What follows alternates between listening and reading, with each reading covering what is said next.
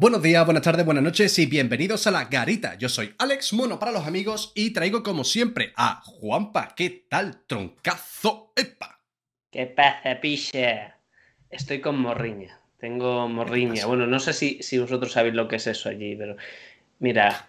Lo que nos da siempre después de comer, tío. Sí, no. Ahora que lo no, no, fácil, ya lo sabes. no, no, no confundan. La morriña es, es, es echar de menos algo. Y yo, yo echo de menos el rebujito. Yo echo de menos las regañas. Yo echo de menos la ensaladilla de pulpo. He echo de menos el olor a, a excremento de caballo eh, al lado de la giralda. Sí. Porque va todo en un pack. Siempre en mi corazón, hermano. Mira, solo decirte una cosa. Tengo morriña. Cuéntame. Morriña por este fin de espectacular que pasaba ahí abajo. ¿Sí? Y, y nervios. Estoy ¿Eso? nervioso. ¿Por qué? Pues ¿por qué va a ser? Porque hoy tenemos a, a otra persona interesante, a otra persona con mucho que contar. Y, y algunos me diréis, pero Juanpa, si es que siempre me dicen lo mismo cuando hay entrevistas. Ya, ya, pero es que es que es lo que nos gusta de estas entrevistas, que siempre, Siempre, hablamos siempre que viene alguien, estás contento, nervioso y feliz. Sí, sí, estoy como, como un perrete. Estoy como un perrete. Sí, te, te falta la cola para moverla. Bueno, A mí, a mí ahora mismo me abren la puerta de casa y seguramente me escape y no vuelva. buscando por ahí detrás de los autobuses, corriendo y esas cosas. Sí, sí, sí, como loco, como loco. Pero, pero es eso, eh. tenemos una persona muy interesante con mucho que contar y que ha visto mundo, ¿vale? Y es que para hablar con gente aburrida, para eso ya estamos nosotros dos, ¿no? Efectivamente. La de- la- además de verdad, que es que la gente cuando lanzamos programas tú y yo solo, ya nos comenta en los comentarios. Oye, estamos cansados de ver vu- Sí, sí, vuestras barbas, vuestras caras, siempre contáis alguna historia que ya no interesan a nadie. Traed gente, por favor, traed gente. Desgraciados, apagad esto ya. ¿no? Desde luego, gente. esto ya, ya, ya, ya, ya basta, por favor, ya basta. Iros mira, a la si- feria de nuevo. Si querían gente, hoy, hoy se van a hinchar. No porque venga mucha gente, pero ¿Mm? es que la persona que viene vais a flipar. Es para flipar. Eh, chicos, eh, lo, lo traigo. Bueno, eh, os voy a hacer una pequeña presentación de quién viene. Y luego vamos a darle al intro para crear un poquito de expectación, como ya sabéis que me gusta a mí. Hoy vamos a traer a el gran Ja- Jaime Sanz Barrios. Ojo con esta persona que viene hoy. ¿Os acordáis de en aquel momento ese chico que se fue desde su pueblo hasta Chernóbil en un coche, una aventura por el camino y tal? Yo no es por menospreciar a la gente que viene, por supuesto que no, pero historias como esta, historias son las que nos encantan en la garita. Y este hombre viene a traernos una que flipas. Os voy a hacer un pequeño resumen. Este hombre estudió diseño antes de que pasara todo lo que pasó y luego viene lo gordo. Se fue de viaje a Indonesia y ojo, el sueño húmedo de cualquier persona que le gusta Disney. Se casó con una princesa allí en Indonesia. Se dice, ¿What the fuck? ¿Qué, ¿Qué está pasando aquí? Bueno, luego, además es una persona de estas creativas que buscan soluciones cuando el contexto es un problema por completo. Este señor creó una, un- bueno, una marca, una marca de comida en plena pandemia de 2020. O sea, este, y, y ha salido para adelante, y a día de hoy se vende. Eso es increíble. Nos va a contar todo el, el- todo lo que pasa alrededor de todo eso, cómo fue para adelante, cómo se le, cómo, cómo se le imaginó todo esto, eh, cómo salió todo eso. Y, y se te olvida una cosa, ¿eh? hermano? Cuéntame, cuéntame. Se te olvida una de las cosas más importantes y es que este señor, aparte de todo lo que has contado, Sí. es forocochero, es de la cofradía. Eso es lo más importante. De hecho, de hecho, eh, me lo ha dicho antes de fuera de cámara. Hay, este señor ha pasado por varios nicks, pero hay uno en concreto que mucha gente de Foro Coches que no esté viendo va a decir, hostia puta, es este hombre. ¿Lo decimos o nos esperamos? Nos Vamos a esperamos. esperarnos, vamos a hacer una cosa, gente. Vamos a darle al intro y empezamos en la garita.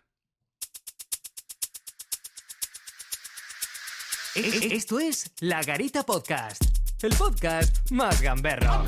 Creo que no estás entendiendo el ¡Todos vosotros asquerosos!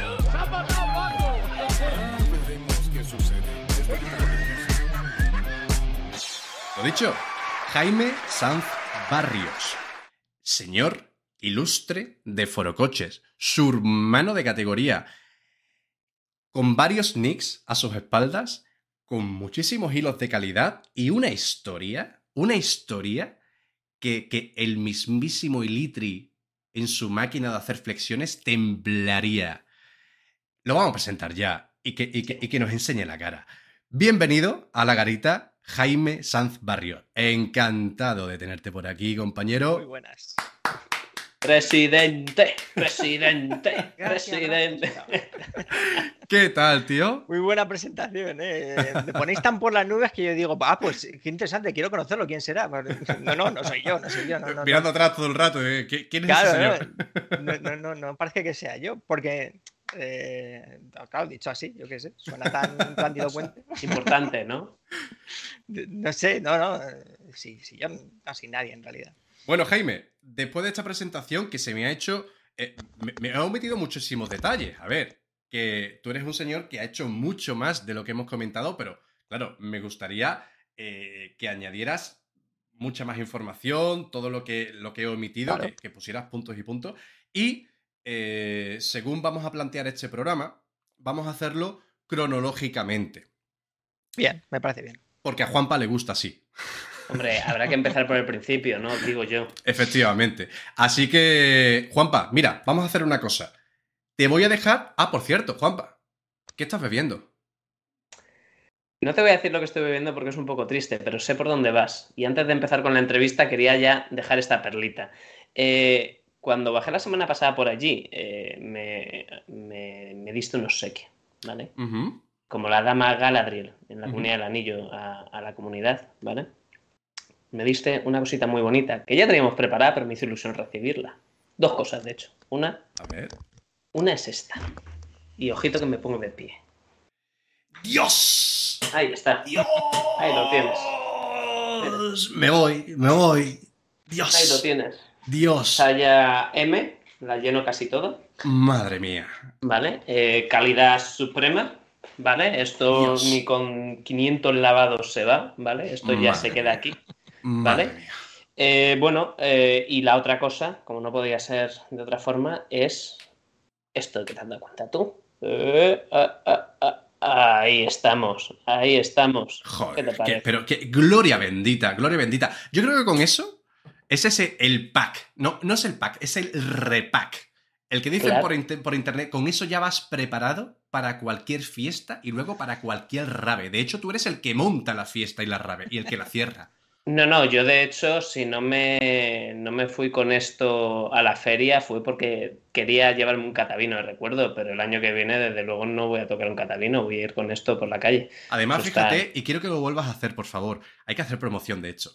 Levántate, por favor, y dislúmbranos cómo te queda esa camiseta más apretada que cuando el elefante se la metió la hormiga. Madre Mira, Dios mío, Madre qué mía. pechos, Mira. qué pechos. Increíble. Lo estáis viendo, ¿no, gente? Gente de Foro Coches, pues ya lo sabéis. Mira, mira, qué pedazo de modelo. Qué pedazo de modelo. Oye, la, la taza la quiero yo, ¿eh? Esa está guay. Hombre, hombre. Pues ya lo sabéis, gente. Eh, ¿Queréis una taza? ¿Queréis una camiseta? ¿Queréis merchandising con más diseños de la garita? Atentos. Atentos a las redes sociales. Arroba la garita podcast en Instagram, que dentro de poco vamos a abrir por fin la tienda de merch de la garita y ahí vais a tener, aparte de unos descuentos súper exclusivos en las historias de, de Instagram, la forma y la posibilidad de comprar y adquirir estos productos que van a ser maravilla de la maravilla. Y deciros una cosa, antes ya de, de venir a lo que queremos, a la- lo interesante y dejarnos de spam y publicidad. Cuéntame. Esto es como, la, como las películas en Blu-ray. Tenemos eh, la edición eh, estándar de la taza, ¿vale? Sí. El señor Mono tiene la misma, pero luego tiene la edición deluxe, ¿vale? La edición coleccionista que viene con añadido. Ahí, esa, esa es la versión del director. El Ahí del está. director. ahí lo tenemos, ahí lo tenemos. Si creéis que no podía ser mejor, eh, bueno, pues estáis equivocados. Es el meme de la garita. O sea, es Pedid así. perdón y ya está. Para que vosotros lo sepáis, en nuestras conversaciones entre Juanpa y yo en, la, en el WhatsApp, eh, cada, do- cada dos líneas hay un meme así. Sí, tal cual. Pero vamos a lo que nos interesa. Vámonos. Jaime, un placer Vamos tenerte aquí. Muchas gracias. En Gracias. serio, eh, ahora. Tú te quitarás relevancia, pero nosotros desde luego no. Eh, desde que empezamos a contactar, obviamente, eh, he estado pensando preguntas, he estado pensando cómo abordar esto. Y lo que hemos dicho, vamos a empezar por el principio. ¿Qué es lo que nos viene a la cabeza cuando, cuando nos contaste tu historia y cuando hablamos de ti? Pues obviamente el hecho de que a ti no te valía con conocer a una chica de Cuenca y formar una familia. O por lo menos si la conociste, esa relación no salió bien. Tú has, te has ido a Indonesia y has estado viviendo en Indonesia por un, por un motivo muy específico, diría yo. Sí, así es. Y ese motivo, y ya, primer spoiler, vamos a adentrarnos ya en, en la boca del dragón. Tú estuviste casado con una princesa indonesia. Sí, hay que matizarlo, eh, porque efectivamente es una princesa, pero hay que matizarlo, porque, bueno, a ver. Matiza. eh, ma- matizo. Matice ¿vale? usted. Lo primero, Cuéntanos, Indonesia es una república, consigue la independencia en el año 46. Y en el año 46 hay una especie como de pequeña mm, eh, democracia, pero luego la tiran y empieza la dictadura. Entonces, con el fin de la dictadura, empieza otra vez la democracia, pero en ese intercambio de dictadura a democracia, esa transición que había en Indonesia, uno de los príncipes de, de Yogyakarta, porque Indonesia está llena de reinos, o sea, era, un sultanato, y entonces hay montones de sultanes por todos lados. Y entonces el de Yogyakarta salió afuera y le dijo al pueblo, aquí no quiero ni un lío, no quiero ni una muerte, no quiero ni una protesta. Y entonces, año 98, podéis coger periódicos y revisar Indonesia, un caos de la hostia y la, en la región de Yogyakarta ni un solo problema. Ni Dios levantó la boca, ni Dios dijo absolutamente nada.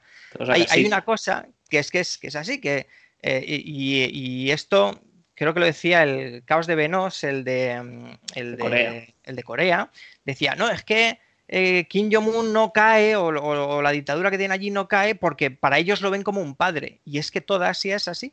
Es que toda Asia ven a sus líderes como, como, como padres, no como, no como señores rectos que, o políticos que haya que tirar o que no. Bueno, en realidad, luego esto, cada país tiene sus historias. ¿no? Hay Pero un lazo Indonesia- afectivo al final, ¿no? Claro, Hay pero Indonesia es verdad que, que a nivel realeza, hostias, eh, si algún sultán dice algo, eh, a pesar de que es una república, dicen, coño, vamos a seguir a este tío que sí, sí, tiene razón.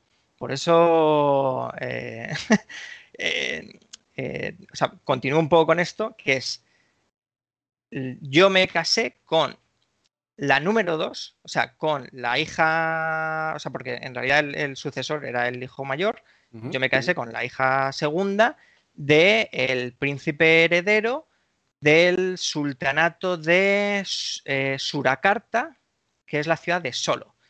Y, o sea, es que es un poco lío, ya digo, porque hay un montonazo de principado y no sé qué, pero sí, pero es Surakarta la ciudad. Y allí hay dos palacios, con lo cual en realidad hay como dos especies de sultanes. Y entonces, si os metéis en internet y buscáis Palacio del Sultán de Surakarta, veréis que hay uno azul pequeñito que parece en realidad una cosa bajita y hay otro que es como una especie como de pagoda gigantesca. Pues ese es el, el linaje Ese, al que ese yo era la, la estaba casa de, tus ex suegros, ¿no? Así es. El piso No, de tus no- ex no eran, no eran mis ex suegros, sino, sino que era un familiar de, de esa gente. Vale, Jaime, y, y perdona que te interrumpa, Juanpa, Sí. pero hay, hay un- una pregunta que te quiero hacer, es que, que si no me, me estallo y exploto. ¿Cómo un señor, como un señor, vamos a decir un señor medio español, ¿vale? De Urense, ¿no? Eh, sí, como, como los que estamos aquí. O sea, feo Sí. regordete y con media barba. ¿Cómo es el cortejo hacia una princesa? O sea, ¿cómo le llegas tú y le dices? Porque ahí sí que te vale Sí. de verdad el piropo, el piropo. ¿Eh, princesa? ¿Qué haces? Ya ves, princesa, sí. No, haces, no, no, princesa? fíjate, esto fue, fue, mm, a ver, porque yo no soy el primero de mi familia que, que fue a Indonesia. Eh, en el año 97 a mi tío lo mandan a Indonesia, allí conoce a, a una chica, se casan y regresa en el año 2001 a, a Madrid. Yo en el año 2002 o 2004 creo eh, me fui a, mm, o sea, vine a Madrid a estudiar diseño de interiores, la, la carrera en la escuela superior. Y, eh, y entonces, claro, pues mis tíos me decían, pues, no conoces a nadie en Madrid, pues vente con nosotros a la embajada de vez en cuando, haces amigos, lo que sea. Y además fue muy bonito porque, joder, me metí en el mundo este de, de las embajadas que eh, a principios del, del 2000 estaban muy animadas, o sea, había cursos de todo tipo, pues yo qué sé, el- enseñaban a los indonesios a bailar flamenco, o, o sí, o había clases de indonesio, entonces yo iba a aprender indonesio, eh, también a tocar el gamelán, que es la orquesta típica de, de Indonesia, ¿no? Que son como A ver. xilófonos y tambores. y- Había mucho dinero en general en las Sí, embajadas. había no mucho sabía dinero, efectivamente.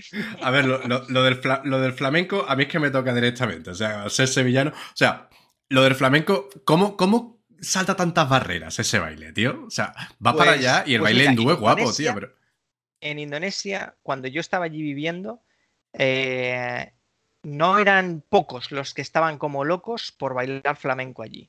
Y de hecho, cuando yo les decía que era español, me decían, joder, Jaime, ¿por qué no eh, montas tú un, un curso de flamenco? Y yo, pero, pero si yo soy de Orense, Y yo, yo soy claro, gallego, a mí claro. que me cuentas. Y, no, pero, pero de verdad que, joder, eres español, tú debes de conocer esto. Y yo, sí, claro, y te preparo una paella también, no te jodes. si yo sé, si- desde el no primer de aquí". momento que pusiste un pie allí. Si es que tiene cojones la cosa. O sea, yo, yo, cuando, yo cuando he visitado otros países y he dicho que soy español, directamente me dicen, oye, ¿y la receta de la tortilla de papa?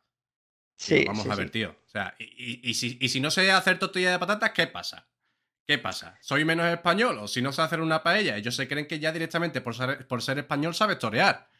No, eh, hacer paella allí, como son un país asiático, el arroz como locos, pues todo el mundo paella, paella, paella. Ah, y yo, flipan. Si, si- si en mi puta vida he hecho una paella. Yo, yo que- y de pronto vino un cocinero y hizo una paella de la hostia para un evento y me dicen, pruébala, ¿qué te parece? ¿Está buena? Y yo, pues, pues, cojonuda, yo qué sé. Me la como, ya está, me la como. Me la como, claro. Bueno, y a raíz de, de ir a la embajada, entiendo Claro. que Ahí la conocí, efectivamente. Entonces, eh, estando en la embajada, eh, recuerdo que era un desayuno medio diplomático y, y me la presentaron y me la, se sentó al lado mía o, o me la sentaron al lado, no sé muy bien cómo fue aquello, pero, pero ella fue muy simpática y, y- y empezó a enseñarme palabras indonesias y, y de ahí pasamos del desayuno a la comida y, y luego a la tarde a merendar, quiero decir que pasamos luego todo el día juntos, o sea, fue, fue un día muy bonito, muy bonito, sí. Y claro, digo yo, em, la conoces. Entiendo que obviamente después de ese primer día que pasasteis entero juntos, obviamente os pasasteis los números, el contacto, ¿no? Entiendo que, que seguiríais quedando, pero claro, a mí hay una cosa que me, y espero que me la puedas explicar ahora. Yo, aquí hay una duda que me corroe. Llegará un momento en el que entiendo que con- tendrías que conocer a sus padres o a su familia más directa. Eh, sí, no. A ver, el- la cosa está en que obviamente nos intercambiamos los números. Yo le pregunto a mi familiar, oye, esta chica, eh, porque claro, ya estaba aquí en Madrid estudiando eh, diseño de moda y, y diseño de, ¿cómo era aquello? Era el retail, venta en retail, porque España, entonces, como Zara era una potencia tan grande, la gente quería venir a, a- a España a estudiar cómo, cómo hacer diseño de moda, de, de- el, eh, o sea, el ropaje este rápido, o sea, Sí. el modelo de Zara, vamos. Y, y- y mucha gente, o sea, esta chica dejó de ir a París para venir a Madrid a estudiar porque pensaba que en España iba a aprender más estas técnicas que en París. Que tú dices, la hostia, ¿no? Pues Es- como, es como, no sé qué oportunidad has perdido, pero, pero yo qué sé. Y sin embargo ella dice, no, no, es que dice, en, en el mundo está más valorado el haber estudiado esto en, en España que en París. Para lo Ahora que siempre decimos, yo. de que poco nos valoramos nosotros a veces Total. con estas cosas. ¿no? Pero Pues sí, eso, decía la, pri- potencia. la princesa.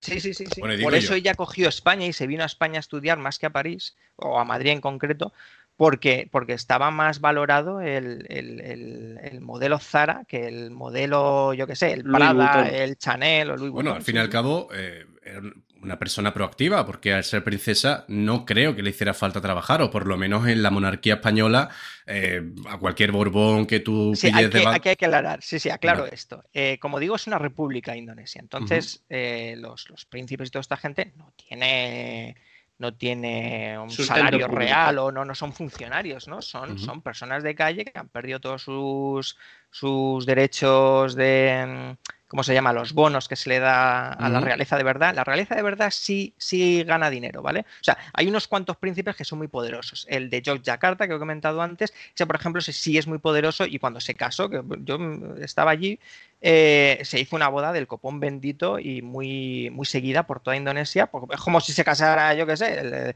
eh, los, los, príncipes aquí en España. ¿no? Fue algo bastante, bastante seguido. Un... Sí, sí, sí. Un, un, buen petate. Luego hay, hay otros principados o otros reinos más pequeñitos, como digo, no existen ya, es una república, pues, pues que sí, que siguen, que hacen cosas y tal. En, en mi caso, eh, Surakarta está encima de Yogyakarta, uh -huh. entonces es una realeza menor. Por eso digo que suena a mí espectacular decir, te has casado con una princesa, sí, bueno, pero es que hay tantas allí que, que no es tan espectacular, ¿no? Claro.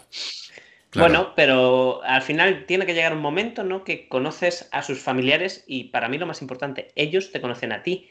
¿No hay clasismo? Sí. Hay clasismo. Vale. Eh, sí, sí, sí, sí. ¿Y, ¿Y cómo superas eso? Pero, pero el detalle no es ese. El detalle es que yo no sabía que era princesa. Eh, es que sí, ah, es muy cachonda. La, la, historia nuestra va, es muy Vamos cachonda. a ver, ¿esto es un tal vez un remake de Aladdin? Pues O sí, de- algo así. O de Es que princesa es- por sorpresa. O también. eh, o princesa por sorpresa, o, o sí, no sé. No, fíjate. y luego los padres conozco, de ¿no? ella. Claro, es que yo eh, conozco a esta chica y yo le pregunto a, a- a- a- a mi tía, o la que era indonesia, yo digo, oye, esta chica, yo qué sé, es- es- tiene dinero, es famosa, es, ¿qué, qué es esta chica en Indonesia, no? Dice, no, no, no, eh, joder, es que esta tiene un montón de dinero y además sus padres son, son muy potentes. Y, y yo digo, ¿quién es su padre? No, no, su padre es el, el director de recursos humanos de todo Carrefour Indonesia. Y digo, hostias, mm, vale. Y, y No claro, y pones en Google y aparece la cara de su padre en, en la revista Forbes de allí o lo que sea, en fin, de, de- o sea, de, de los directivos más valorados de Indonesia y aparece, pum, la cara del, del tío este y tú dices, vale, Ok. Te lo creo. tiene pinta de ser alguien importante. En ese momento, como digo, no sabía que era princesa ni sabía que era de la realeza. Sabía que pertenecía a algo así, pero me lo habían dejado como muy voluble, como muy... Sí, bueno, es, es algo, pero no está muy claro qué. Yo, bueno, vale. Y hablando con ella, eh, como la comunicación no era tan fluida, ella hablaba inglés indonesio y chapurreaba español, y yo hablaba inglés, bueno, chapurreaba inglés de aquellas. Inglés gallego. Y sí, y el español medio medio. Entonces, pues eh, tampoco llegué a profundizar en saber qué era, porque había más, miles de temas más que salían que, que el hecho de la realeza, ¿no? La realeza, como digo, no salió nunca a relucir, salvo por pequeños detalles que me van contando, pero poco más. Y, mm, eh, por ejemplo, yo en, en 2013, sí, a principios de 2013 me fui dos meses allí. O sea, porque ya, claro, cuando terminé de estudiar, regresó a Indonesia en el año 2012 y entonces estuvimos un año separados. Hablábamos, chateábamos todos los días, Skype y tal, y, y- pero, pero claro, yo digo, esto no tiene sentido. O, o alguien da un movimiento a algún lado, o, O esto se acaba. esta relación, claro, Claro. Nos, nos separan 16.000 kilómetros, esto es una locura. Ya. Así que eh, yo pedí una excedencia en el trabajo en el que estaba y me fui a verla dos meses para convivir con ella. Para yo digo, pues joder, también, hostia, si hay que hacer algún movimiento, pues vivamos juntos, veamos qué tal funcionamos, qué tal es el país, me adaptaré bien, la comida, Pa'lante. el clima, yo qué sé. Y, y entonces estuve allí dos, dos meses. Eh, y estando allí, eh, conocí a los suegros. Las dos últimas semanas nos prometimos ya para casarnos. Y claro, ya dije, pues, pues yo me quedo aquí. Mm, Acordamos un poco eso, ¿no? Cómo lo íbamos a hacer. Y entonces luego en septiembre nos casamos y, y en octubre yo me fui a vivir a, a Indonesia. Así fue el, el movimiento inicial. Un inciso, un inciso, Jaime.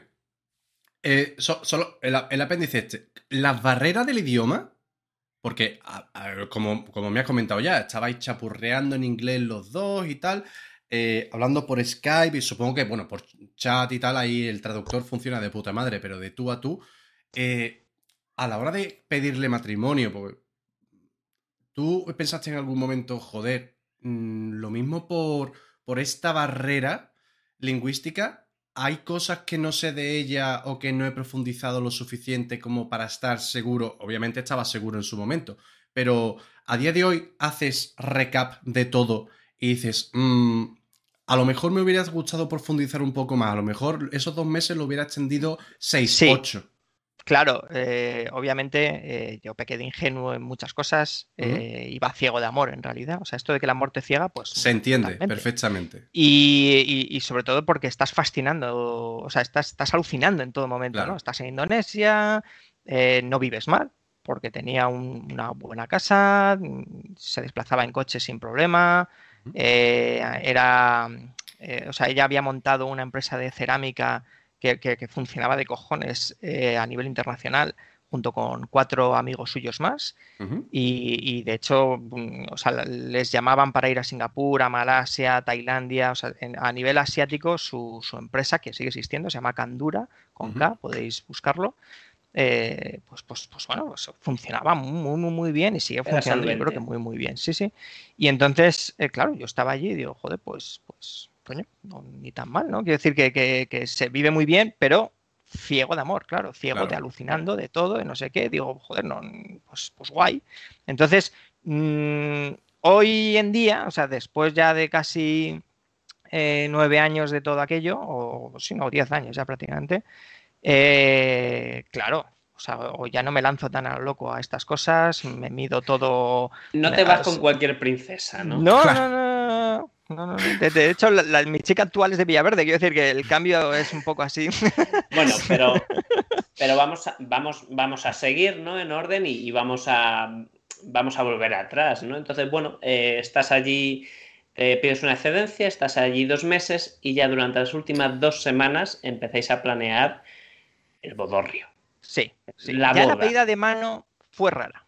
Fue rara porque, porque fue una pedida de mano oficial. Y yo digo, ¿por qué hay que hacer una pedida de mano oficial? O sea, hay algo que no me, o sea, no me cuadraba algo, porque yo digo, ¿y esto por qué hay que hacer así? Y entonces de pronto aparecen con batiks eh, bordados en oro y seda. Iba a Y- preguntar sobre ¿Eh? eso ahora. Vamos Sí. a hacer un inciso ahí. ¿Qué es un batik? Porque yo lo estoy mirando un poquito por encima y parece interesante. Sí, batik es eh, una tela de seda al que le ponen cera y a eso le añaden los tintes, ¿vale? Es una técnica para, para pintar telas eh, que se inventó en, en Indonesia o en, o en el propio sudeste asiático, aunque propiamente es de Indonesia, ¿vale? Es eh, patrimonio nacional de la Inmaterial. de la Patrimonio humanidad, eso inmaterial es. de la humanidad. Porque es una técnica, en realidad el batik se puede hacer con cualquier tipo de tela y con cualquier tipo de tintura, pero es, eh, tú haces el dibujo con cera, esa cera se, se solidifica, luego solo sumerges en los tintes, se seca y vuelves a dibujar con, con la cera y total, que, que un batik eh, requiere de un esfuerzo eh, jodido, muy jodido. De hecho, mi ex suegra era, era diseñadora de batiks y tenía 10 empleados y, era, mm, o seguirá siendo, eh, subdirectora del Museo del Batik en, Indonesia, o sea, también era una persona importante para estas cosas y entonces amaba el Batik y, allí estando con ella, pues bebí mucho de lo que es la, la cultura Batik y joder, y mola un montón. Luego el Batik es súper fresco, como es seda o son telas como muy sueltas, y, y para los indonesios es una camisa seria y oficial, a pesar de que la veáis con colorines así, que tú dices, madre mía, esto que, que, que, que- que- Sí, con los que colores de hortera Indonesia, todo, que ¿no? al Pero, cabo pero sí no, es- no es tan hortera cuando tú te la pones y sobre todo cuando te empiezan a explicar qué significa cada símbolo, ¿no? O sea, por qué las aguas rectas acabadas en puntitos significa una cosa, por qué un- una nube hecha que, que la hacen ellas esos nubes, pero es una nube que, que es un patrón que se, que se multiplica en el tiempo y en el espacio, digamos, que, que es, que es igual eh, y además en todos los dibujos es igual, también tiene un significado, todo está sobre todo muy imbuido en lo religioso. Indonesia es eh, de los países más religiosos del mundo. Joder, Eh, cómo mola, tío. Sí, no, no importa la religión que tengas, siempre que seas creyente. O sea, allí lo que está prohibido es ser eh, ateo. O sea, tienen cinco religiones oficiales: cristianismo protestante, o sea, eh, católico protestante, islam, budismo y hinduismo. Y, y mientras creas una de esas religiones y no hagas proselitismo del ateísmo, todo va de puta madre. Luego de eso, si queréis, comentamos más cosas. Pero digamos que el batik bebe muchísimo de eso y todos los símbolos que tiene bebe muchísimo de eso. y eso os lo pusisteis en la, en la pedida de mano. claro, y en la pedida de pronto aparecen con un batik de seda con eh, hilo de oro bordado para hacer los detalles. Y, y yo ya sabía que eso solo es para gente de la realeza. Y yo me quedé loco, porque digo, hostia, ¿qué hace esto aquí? Porque, bueno, a ver, sabía que tenía algo así de, familiares de la realeza, sí, en ese momento digo, ¿eh? Y, digo, bueno, pues, pues será porque, porque se lo han cedido o, porque es su tradición en la familia, ya que tienen cierta conexión con la realeza. Y pues, pues no le di mucha importancia y, la pedida de mano fue así, y, con mucha gente, y con anillos, y con gente eh, en sillas y tal. Y bueno, no sé. O sea, esto de ir con el anillo a pedir así de rodillas en mitad del cine, pues ya eh, no, era nada de eso. Ya, Eso se ha pasado de moda. En Indonesia estamos más avanzados. Joder, qué bueno. O sea, ya damos por hecho con, la pedida que una boda real indonesia no, es una boda normal. Ni siquiera a lo mejor se parece a una boda real como la que estamos acostumbrados a, lo mejor a ver en, en Occidente, ¿no? Claro. No, no, no se parece. De hecho, ¿Cómo, es una boda real Indonesia? Claro, em, una boda real, bueno, la pedida ya fue rara. Una boda real, yo me casé tres veces. Tuve eh, matrimonio por la iglesia eh, católica, porque ellos eran católicos. Bueno, en realidad eran protestantes, lo que pasa es que como yo era católico, pues digamos que se, cedieron y, nos casamos por catolicismo. Tuve la boda real, que fue la boda javanesa, esa fue, de hecho, cuando os envié por WhatsApp las fotos, pues lo que habréis visto es la boda javanesa. Y luego, porque esto fue en España, porque yo me casé en España. Y luego, en Indonesia no. Luego hubo la tercera, que fue en Indonesia, que fue la reboda, ¿no? Eh, para toda la gente que no pudo ir a, España para vernos casarnos, pues en, Indonesia. Y, esa boda eh, vinieron 500 personas pero claro, fue una boda en un jardín. O sea, no, no, no, con sillas sentados y oficiando una boda. No, no, eh, directamente un jardín y, y, pum, y a, todo el mundo ahí. Entonces, claro, es como, hostias, ¿qué, qué, es esto, no? Entiendo que siendo una boda real y con la importancia que nos dices que tiene la realeza en ese país, hay poca gente diría que no. Entiendo que los invitaron a 500 y fueron 500 seguramente, ¿no? Eh, sí, sí, sí, sí, sí. De hecho, eh, como ella era la, hija segunda, o sea, el, hermano mayor era el importante, ¿no? En, la boda de su hermano fueron 2.000 personas. Y, en esta solo fueron 500, y entonces los padres dijeron, mm, pues nos ha faltado gente. Y yo, joder. Oye, y yo te iba a decir, hemos hablado de la familia de ella, pero eh, ¿cómo le cuentas a tus, familiares eh, el tema? ¿O ya más o menos iban viendo que esto iba a acabar en boda? Y si no, ¿cómo, no, o sea, pues, pues directamente pues nos conectamos por, por, Skype, creo que de aquellas era así, y se lo contamos, o sea, porque claro, se dijimos, decidimos casarnos cuando estábamos en Indonesia, pero la boda sería en España. Entonces lo que hicimos fue eso, fue el, el... me caso y, se quedaron como un poco a cuadros, aunque bueno, viendo que ya iba a estar dos meses en Indonesia, ya se esperaban que... Ya se olían algo, ¿no? ya se olían algo, sí, ya, de hecho todo el mundo ya decía, bueno, pues esto se acabará en boda o regresará y, a tomar por culo. Y se acabará la historia. Bueno, yo doy por hecho que allí no son de ponerse corbatas en la cabeza ya en el banquete y, ese tipo de cosas. ¿Hay alguna curiosidad, alguna anécdota? Entiendo que habrá miles o cientos, pero ¿habrá a una boda... Concreto? Sí, em, fíjate, a pesar de ser una sociedad muy patriarcal, sí tienen detalles eh, de que la mujer tiene que estar al mismo nivel que el hombre. Entonces, el detalle patriarcal chungo es que eh, tú tenías que estar de pie, eh, la chica venía con un huevo y con un barreño de agua, y entonces tú tenías que pisar el huevo, mancharte el pie de huevo y ella con el barreño limpiártelo. Ella agachada y tú de pie y ella limpiando el, pie tuyo lleno de huevo, ¿no? Pero cuando termina ella eso, tú tienes que cogerla, levantarla hacia arriba y ponerla a tu altura para decir, sí, eh, tú me estás sirviendo, pero en realidad tú estás al mismo nivel que yo. Es, como digo, es un detalle bastante machista, a mi parecer. Eh, bueno, para cualquiera, en realidad es un detalle machista, pero sin embargo sí tienen el detalle de decir, eh, sí, bueno, tú, tú eres la mujer, vas a servir y tal, pero, pero no estás abajo. Tú estás al mismo nivel que yo y eres igual que yo. Pero claro, con el detalle machista de, coño, me ha limpiado un pie que he pisado con un huevo, que es un detalle feo eh, a, nivel de simbólico, ¿no? No, y a ojos nuestros, sobre todo, para ellos será algo normalísimo y si no lo haces, eh, desde luego, olvídate, muy feo. hay, hay, que decir que, mm, que Indonesia eh, era, era, un país hinduista al 100%. o sea, el, hinduismo entró por, por, la India, ¿no? Bajó Tailandia, Malasia y, digamos que invadió todo el archipiélago. Cuando los musulmanes llegan, me parece que llegan sobre el 1400 o el 1500, barren todo el hinduismo y lo arrinconan en Bali. Por eso hoy en día Bali sigue siendo hinduista, mientras que Indonesia es, musulmana.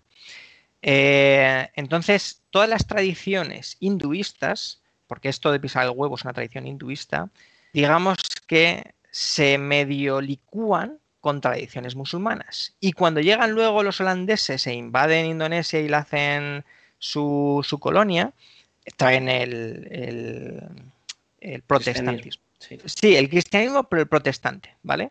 Porque luego los portugueses entran en flores y traen el catolicismo. Por eso Indonesia es una amalgama de religiones y un guirigay de cosas que a veces no hay quien lo entienda y en algunos sitios hay que hacer ciertas cosas, en otros sitios hay que hacer otras cosas, mm, aquí no hagas esto, aquí haz lo otro y, al final todos viven con bastante respeto. Es verdad que hay ciertos alterados y, los típicos fundamentalistas, pero digamos que todo el mundo se respeta y todo el mundo sabe que tu religión es importante, no voy a meterme en tu religión. Y, sobre todo eh, te adoran porque crees en Dios. Si no crees en Dios es el donde está el problema. La, boda, yo tengo aquí un par de preguntas sobre la boda.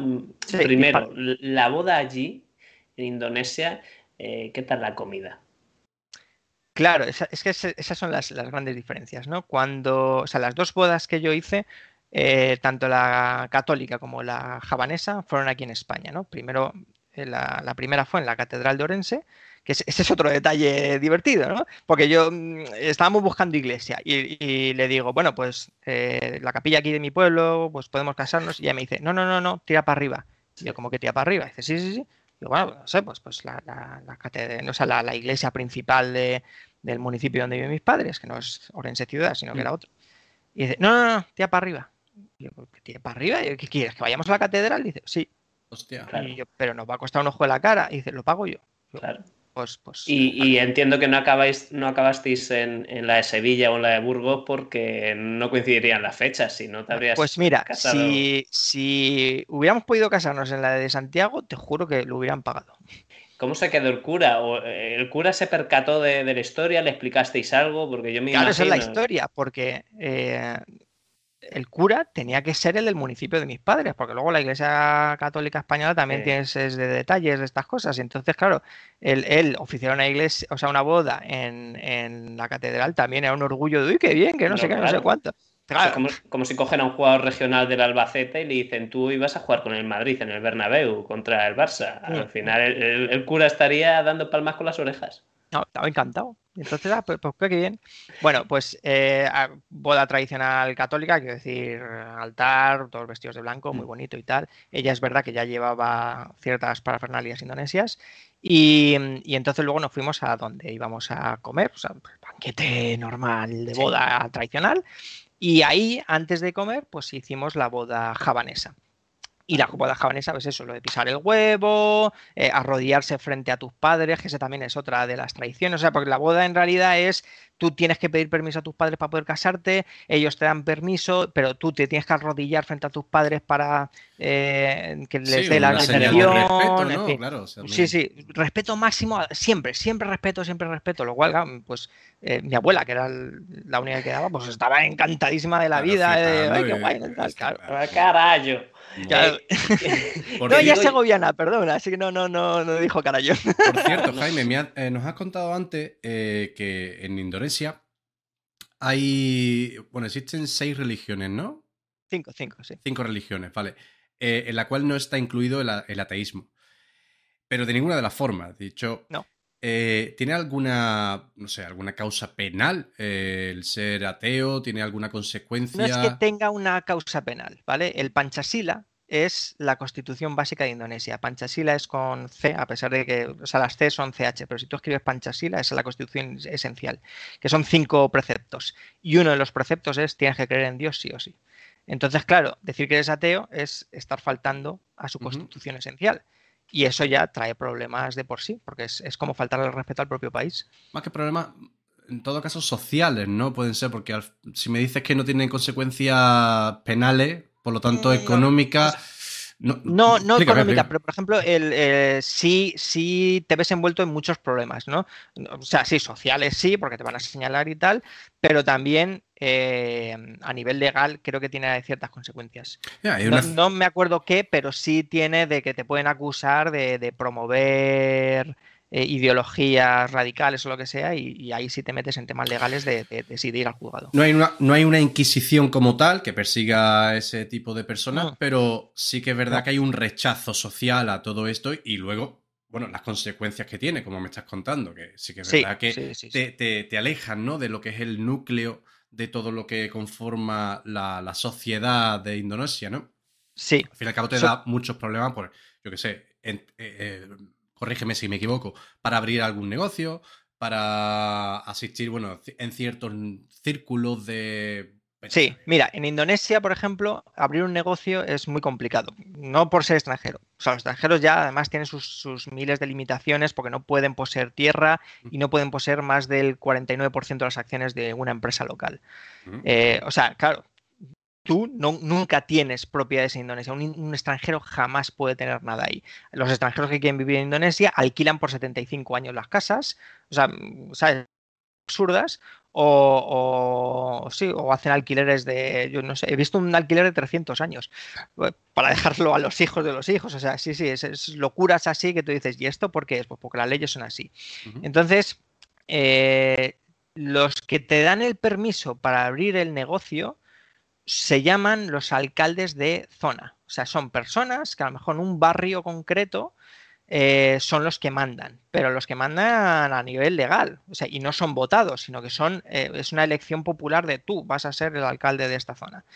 Eh, y entonces esa gente... sí, o sea, no sé. y entonces ese tío si escucha que tú has hecho proselitismo o de ateísmo o lo que sea, es el que te va a decir, tú no vas a tener un negocio aquí. Y no vas a tener un negocio. Claro, es lo que te decía. ¿Cuál es el sistema político que rige actualmente, o bueno, por lo menos en las épocas en las que tú estabas allí? Eh, sí, no, es, una democracia. Es una democracia además mm, bastante eh, buena. Bastante buena entre comillas, o al menos tal como he estado leyendo los, los índices de, de cómo se miden las democracias en el mundo. Esto es selección o sea, cada persona tiene que presentarse con un número. Y entonces, eh, da igual el partido que pertenezcas tú, tú vas con un número. Y entonces la gente vota el número concreto de esa persona. O sea, no votas a un partido político, sino votas a esa persona.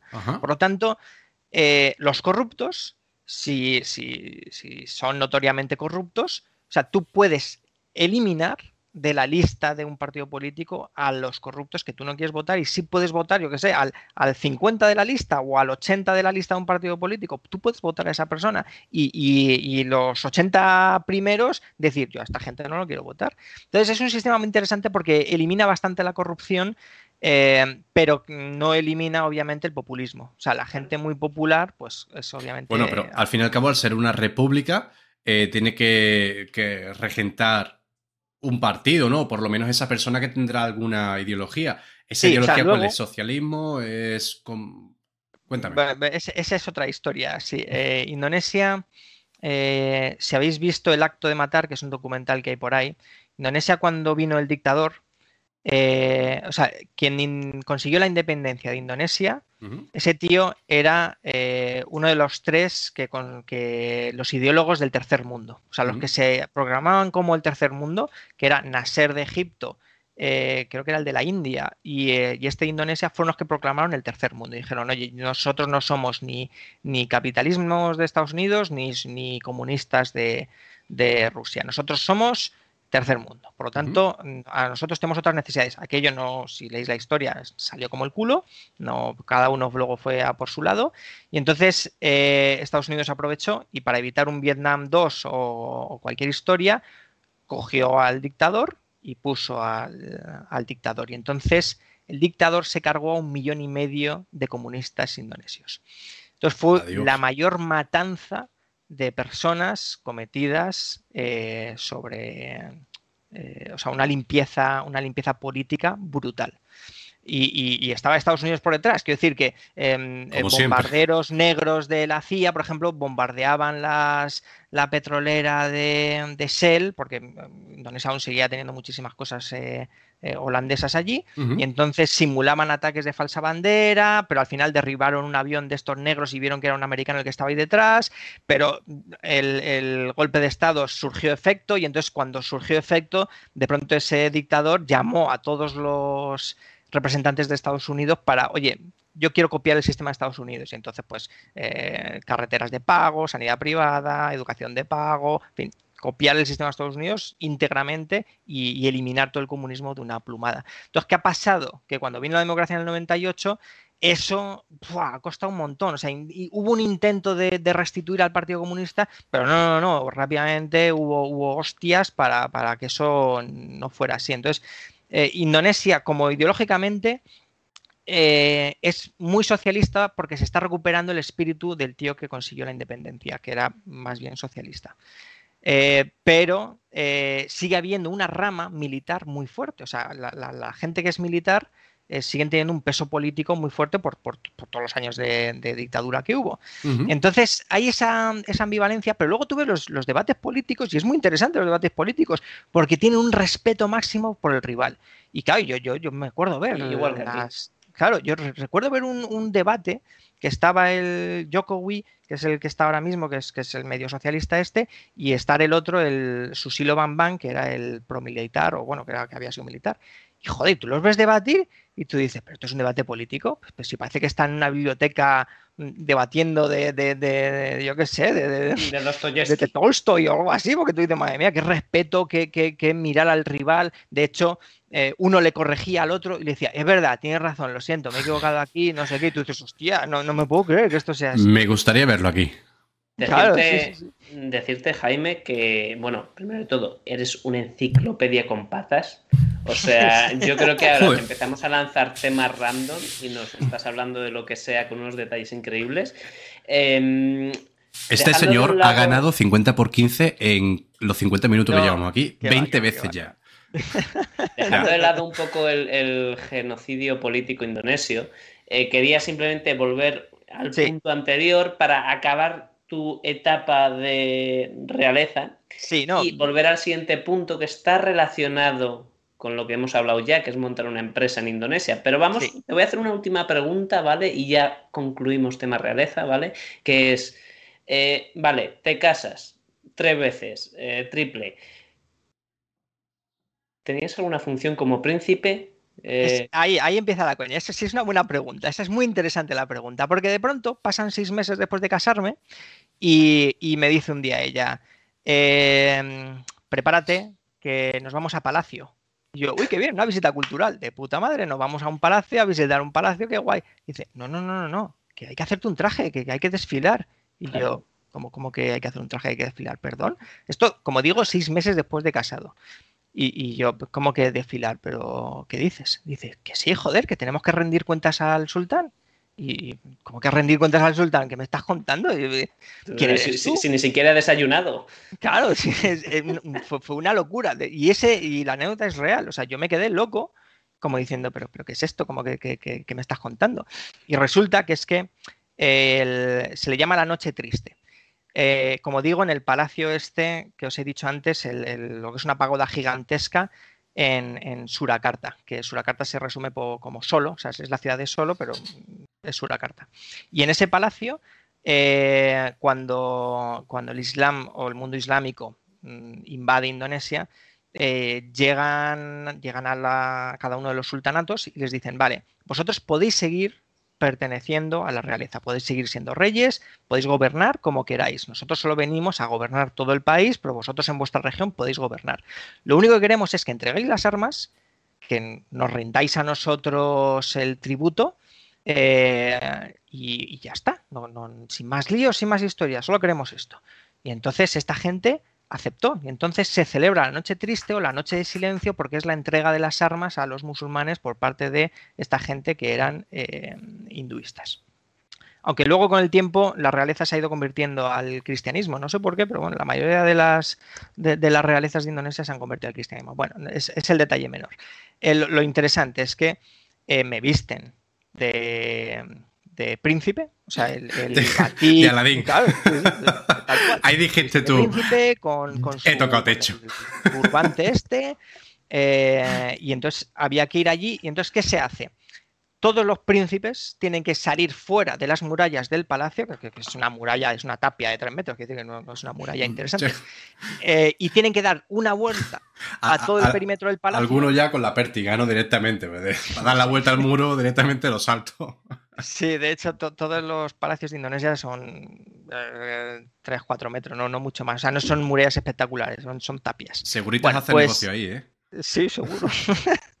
y, y entonces tú coges una lanza milenaria, bueno, milenaria, tiene 500 años, y tienes que dar una vuelta por todo el perímetro del palacio. Pero no tú solo, claro, vas, vas con todo, con todo el séquito. Y toda la ciudad está en ese perímetro observándote cómo haces todo el paseo de honor. Esto por la noche. Se le llama la noche del silencio porque nadie puede hacer ningún ruido y nadie puede llevar joyas, pendientes, colgantes, nada. O sea, simplemente es el arma, tu traje y desfilando. Pim, pim, pim, pim. Entonces, claro, imagínate lo cachondo del asunto que yo voy allí, año 2014, ¿vale?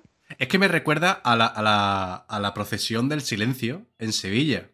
Algo así, algo así. Todo el mundo, lo único que suena es un clarinete de fondo para más o menos guiar a los nazarenos, pero todo el mundo en silencio y todo el mundo cumple. ¿No? Al final Claro. un- el contexto de todo es la fuerza que le da a la procesión. Yo creo que allí más o menos sería similar, ¿no? Todo el mundo en A- silencio. Algo así, algo así. Pero O es sea, algo bonito. la, la tradición es esa, ¿no? La tradición Claro. es que to- todo el mundo tiene que estar en silencio, tú tienes que desfilar junto con todo el mundo y vale, bien, entonces, claro, ponen una lanza, voy andando, salimos afuera a la calle y claro, y, y todo Dios indonesio y de pronto un, un europeo o un blanquito por, vestido de príncipe y, y todo el mundo, ¿quién coño es este pavo? Bueno, Jaime, tú en ese Claro. momento, cuando ibas con la lanza ahí, todo el mundo mirándote en el palacio, la realeza, los príncipes que se habían saltado las vallas de tres, de tres metros, tú en ese momento no pensaste y te dijiste a ti mismo, Jaime, si hace un año estabas en la plaza de tu barrio comiéndote unos fritos, Ya te digo. ¿Qué haces aquí? Yo soy de Vallecas, a mí que me Claro. cuentan, ¿no? ¿qué hago aquí? Me estaba bebiendo una Mao hace un año, tío. Barrio Claro, o sea, yo todo esto tengo que decirlo que es el contexto ese de, de estar borracho de amor, pero no solo borracho de amor, sino borracho de la situación, de que no te estás enterando ni de mierda porque tú dices, ¿qué co- cojones está pasando aquí? Eso luego, mm, o sea, tuve una factura emocional muy grande porque, porque luego tuve fobia social por este tipo de, que os voy a contar ahora, que es que al día siguiente, en el, en el lecturas de allí del, de la ciudad, mi cara, pum, y, y el, el marido de la princesa no sé qué, pues eh, ha salido a desfilar junto con los demás. Y entonces ahí empecé a, a ser medio conocido. Es decir, no, no, en realidad luego nunca fui conocido del todo, pero sí es verdad que ya me tenía pusieron cara. señalado. Sí, Y, y entonces, claro, luego, luego eh, salí a la calle, ya no era, hazte una foto con un extranjero, es coño, hazte una foto con el tío que se ha casado con la princesa. Joder, no, sí, sí, eso tiene un peso social brutal, Claro. ¿eh? Tienes, Entiendo, o sea, so- fobia social empecé a tenerla. ¿Y no te Claro, llamaron porque- de distintos medios para hacerte entrevistas, para... Es que, es que esa es, luego la, la- la historia continúa de ahí, porque poco tiempo después, a finales de 2014, yo monto la panadería de Indonesia, o sea, en, en- allí. O sea, eh, yo era diseñador de interiores y yo quería hacer diseño de interiores en Indonesia, pero es verdad que sin el idioma local estás jodido. El idioma local es el indonesio, es verdad que es fácil de aprender, lo que pasa es que, hostia, hablan tan rápido que, que yo no me enteraba. O sea, el idioma para mí fue un, fue un hándicap muy grande y lo pagué al final y eso fue algo que, que es verdad que mm, ahí, ahí yo estuve mal, tuve que aplicarme mucho más y no lo hice, pues, pues por eso, porque estás borracho de todo lo que te ocurre. Y mm, entonces, eh, cuando monté la panadería y empecé a hacer pan gallego, empecé a hacer barras, empecé a hacer pues, lo que... Porque el pan de Indonesia bebe de la tradición eh, japonesa, que es una especie como de bollo blando. Eh, perdón, que me salta un trozo. O sea, como yo quería hacer diseño interiores y, y no podía hacerlo, pero había que ganarse la vida como algo, pues dije, hostia, pues mm, sé hacer pan, pues vamos a montar una panadería rápidamente y, y- y listo. Entonces, eh, claro, estando ya haciendo el pan, al, al- al cabo de un año año y medio, mm, de pronto nos llama la, la- la televisión española de allí, ¿no? Digamos, la televisión principal que tienen ellos, y nos hicieron un programa de, de- de media hora y salimos, o sea, y, y, joder, creo que se envió una foto, ¿no? Pero, pero el estar en tu salón, pones la tele y de pronto te ves en un programa de media hora dedicado a tu panadería, tú dices, Flipas. ¿qué cojones es esto? Claro. ¿Qué- qué- por, por qué, qué- qué me está sucediendo? O sea, ¿por qué de pronto toda esta fama? ¿Por qué de pronto eh, de toda esta presión? Claro, porque, eh, no sé, ya te digo, a veces era una locura, a veces me sentaba a tomar una Coca-Cola en un bar cualquiera y, y veía flashes por todos lados y, hostias, eso es una tensión, una presión, una cosa que tú dices, Dios mío, quiero ser millonario, pero mm, anónimo, por Claro. favor. Claro. Mira, Y claro, si- todo esto. Juanpa, Vale. no, te, te voy a decir solamente. Si cogemos un poquito de sprint y vamos pasando un poquito más adelante. Sí, sí, sí, claro, sí. porque eso, es- eso es lo que quería decir yo. Ahora ya se mezclan dos etapas tuyas eh, en, en Indonesia, ¿no? Claro. Empezamos con todo el tema de la realeza, te casas, ya empiezas a vivir ahí, te empieza a generar una fobia social estar ahí. Y claro, ya llega un momento que se te cruza la otra etapa. Y es que este señor de aquí, de damas y caballeros, eh, bueno, pues tenía que trabajar, quería trabajar. Y, y lo que ha dicho hace unos momentos, hizo, creó una panadería gallega en Indonesia. Así es, así es. O sea, lo- el planteamiento inicial es que yo quería hacer tapas españolas, ¿no? O sea, que es que es, es que eh, es tan El negocio fácil. Eso es tópico, echarle claro. huevos a la vida. Literal. Es, es- no, pero fíjate, yo vivía en Bandung, ¿vale? Bandung es la Segovia de Indonesia, o sea, es una ciudad que está a 140 kilómetros de la capital de Yakarta y nosotros vivíamos allí, es una ciudad de fin de semana, o sea, todo el mundo va... 8 millones de habitantes, eso sí. 8 millones de habitantes, sí, o sea, es, es una ciudad bastante grande porque tiene dos... Y dos cuidado con los volcanes. ¿eh? Sí, yo vivía además al lado del volcán que justamente entró en erupción al poco de vivir allí. O sea, estuve tres días que me llovió ceniza. Es que, bah, en fin, me han ocurrido tantas anécdotas allí con estas cosas. Pero bueno, vamos a lo importante. Al Monto la pecho, que soy panadería. príncipe, ¿qué pasa? Monto la panadería. La panadería de pronto empieza a funcionar bastante bien. ¿vale? Anda, pues mira. Eh, la llamo masa de pan, porque una vez estaba viendo en la televisión indonesia y de pronto bla, bla, bla, bla, masa de pan, bla, bla, bla, masa de pan, bla, bla, bla, masa de pan. Y yo digo, ¿qué cojones es masa de pan? Le pregunto, oye, oye, ¿qué significa masa de pan? Y dice, pues masa de pan significa el futuro. Y digo, coño, ¿qué? Es, es masa y de pan todo junto es el futuro. Y digo, "Oye, pues es un nombre cojonudo para ponerle a, a la panadería. En y entonces le llamamos... marketing ya te lo hicieron, ¿eh? Sí, sí, sí, y entonces Total. eh, el- el- lo llamé masa de pan, y, y- pero ella dijo, no, pero esto en Indonesia no tiene mucho sentido, así que le vamos a llamar rotiselai, que es rebanada de pan con mermelada. Y en- entonces si nos buscáis rotiselai por Google, pues seguramente verás mi cara y verás la pequeña panadería, que la panadería era enanísima, o sea, eh, porque a pesar de todo esto, no teníamos un chavo, o sea, éramos pobres en realidad. Y, y entonces buscamos lo más barato que haber, eh, que era 8 metros cuadrados prácticamente, o sea, era un metro por, por 8 de largo, cabían 10 personas y un poquito el, el- el expositor de pan, porque el obrador lo tenía en casa. Y, y así empezamos. Y eso empezó a llamar bastante la atención, eh, mucho. Como digo, el pan es blando porque tiene la tradición japonesa y yo empecé a hacer pan eh, gallego Pan, pan. duro y sobre todo lo más interesante es que eh, empecé a hacer pan de calidad. Larga fermentación. Masa eh, madre, todo, ¿no? Masa madre, sí, o sea, panes a lo mejor que, que tardaban unas 24 horas en hacerse, entre la fermentación, en la cocción y todo dilo esto. claro, pan español. Sí, ¿no? De calidad, pan de pueblo. claro. Total, que ese pan, con, eh, a pesar de ser un país súper húmedo, con un 90-95% de humedad, soportaba cinco días tierno. Entonces, ¿qué ocurría? Que Indonesia, al ser un archipiélago, había gente de otras islas que me llamaba y me decía, envíame el pan por avión.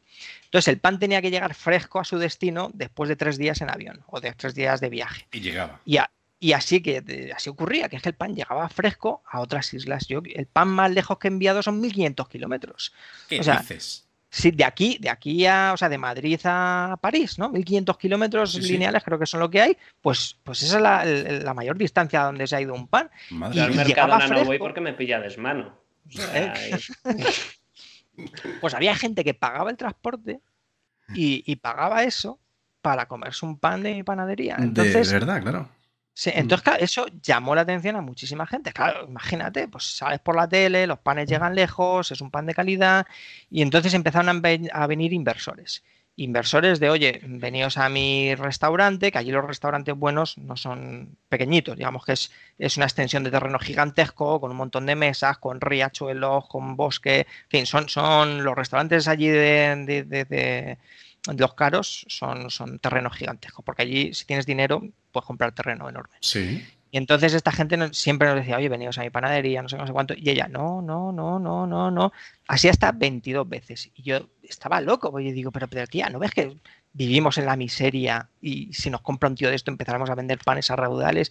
Y él, no, todos estos nos pueden engañar, tenemos que ir a uno que sea serio y que sea consecuente con lo que va a comprar. Y, y, claro, yo en ese momento no lo entendía, pero es verdad que, que ahí tenía razón. Mm, Para ciertas cosas sí, para ciertas cosas no, pero ahí yo sí le doy la razón, aunque me hubiera gustado que, hubiera sido otro tipo de inversor. Total, que al final nos compra un, un señor que tenía bastante dinero y quería montar un restaurante. Entonces eh, nos mudamos a lo que se llama Kiputisatu. Kiputisatu eran dos edificios. En un edificio estaba eh, tienda de discos de vinilo, que por entonces lo estaba petando, el taller de Ru Welt, que es un preparador de Porsche en el mundo, que es alemán y tal, pero el que lo hace creo que es un japonés allí por Indonesia. Y el tío este eh, tenía la concesión oficial de ser el preparador de Porsche, con lo cual también monta al lado el, el- el taller. Eh, montan también un, eh, un restaurante con el cocinero que nosotros teníamos en la panadería, porque la panadería en realidad era un híbrido de, de panadería con, con un pequeño restaurante que hacía seis platos, pero bueno, en fin. Y como solo podían sentarse ocho personas, pues tampoco era tanto Cristo el montar eso. Y, eh, y además de eso, eh, parte de la tienda de cerámica de, de mi exmujer. Y, y así se montó, o sea, aquello era un complejo también con césped, con tal, que se podían hacer conciertos, se podían hacer bodas, se podían hacer otras cosas, era un complejo bastante grande. Y ese señor nos compra y entonces ya eso se hace a lo grande.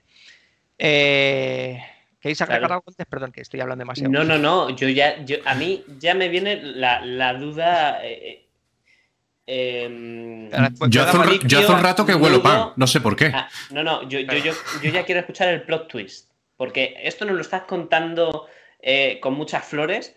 Eh, me refiero, la historia es perfecta, va hacia arriba, pero tú ahora mismo estás en Madrid. Sí, ¿Qué o sea, pasó? ¿Qué pasó ahí? ¿Qué pasó? Bueno, pues eh, lo voy a decir a las claras y, y sin miramientos. Eh, mi mujer se enrolló con el cocinero. Entonces, eh, claro, mm, yo esto lo descubro eh, un lunes. Te digo una cosa, Jaime. Eh. En las mejores películas Disney también pasa. También pasa. ¿vale? sí, sí, sí, sí. De- A- Aladdin no acabó así, pero casi con el genio. Ojo, cuidado. Claro. ¿Vale? O sea, el genio desde el primer momento se veía que algo pasaba ahí raro. Entonces Espera, he tampoco. dado la luz y creo que me está dando la sombra. Perdonad. Claro. A ver si consigo que me dé Perfecto. más la luz. No, se te ve Eh, bien, se te ve bien. Vale, bueno.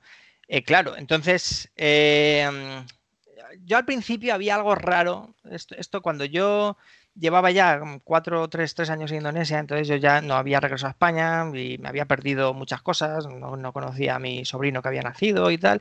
Y digo, joder, pues yo quiero irme de, de- yo qué sé, para Navidades para allá. Y además, tampoco ya de aquellas íbamos muy bien ella y yo, había ciertas cosas que empezaban ya a ir chungas.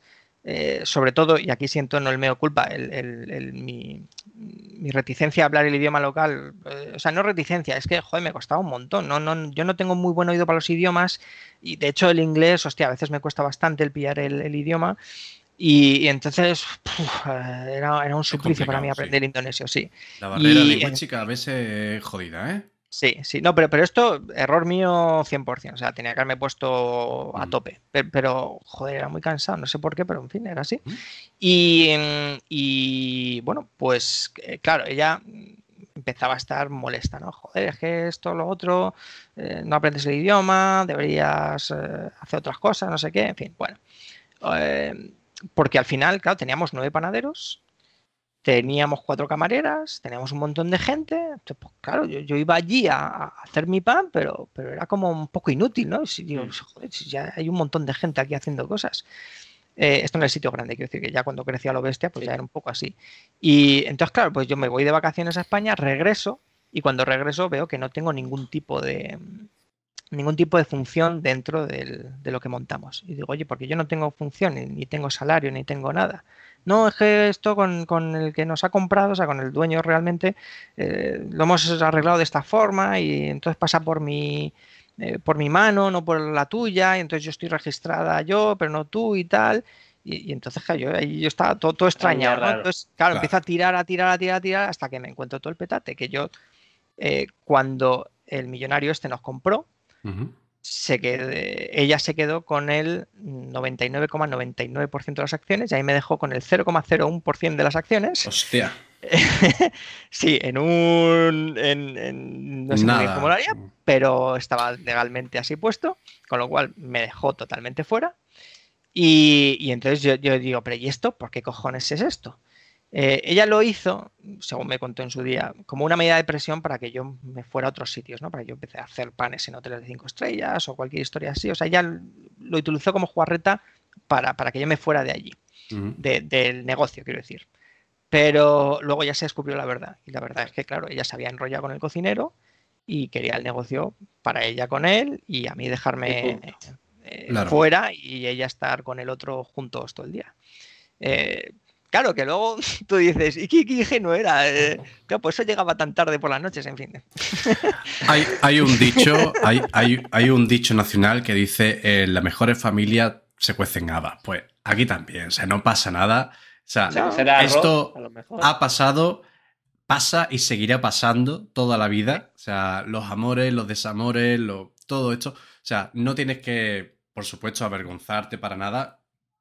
Y, tío, aprender de, de- de las derrotas es una victoria, al fin y al Ah, cabo. sí, sí, sí, sí, sí, Yo creo que lo importante de esta historia es que cualquier persona en tu lugar a lo mejor hubiera cogido y hubiera dicho, bueno, yo cojo mi petate, me voy a España, me busco un, un empleo de currito y me dedico a la vida tranquila. O también, o Eso es- eso también es lo que hice. coger el petate, Ah, vale. irte a España y decir, no voy a buscarme un currito, voy a ser mi propio jefe. Y aquí empieza la buena historia, a ver, la segunda parte, Claro, la segunda parte. sí. la segunda parte que está por acabar. Oye, que solamente ha hecho empezar porque llevas dos años con esto. Eh, oficialmente dos años, aunque Oficialmente. realmente cuatro años, claro, sí, sí.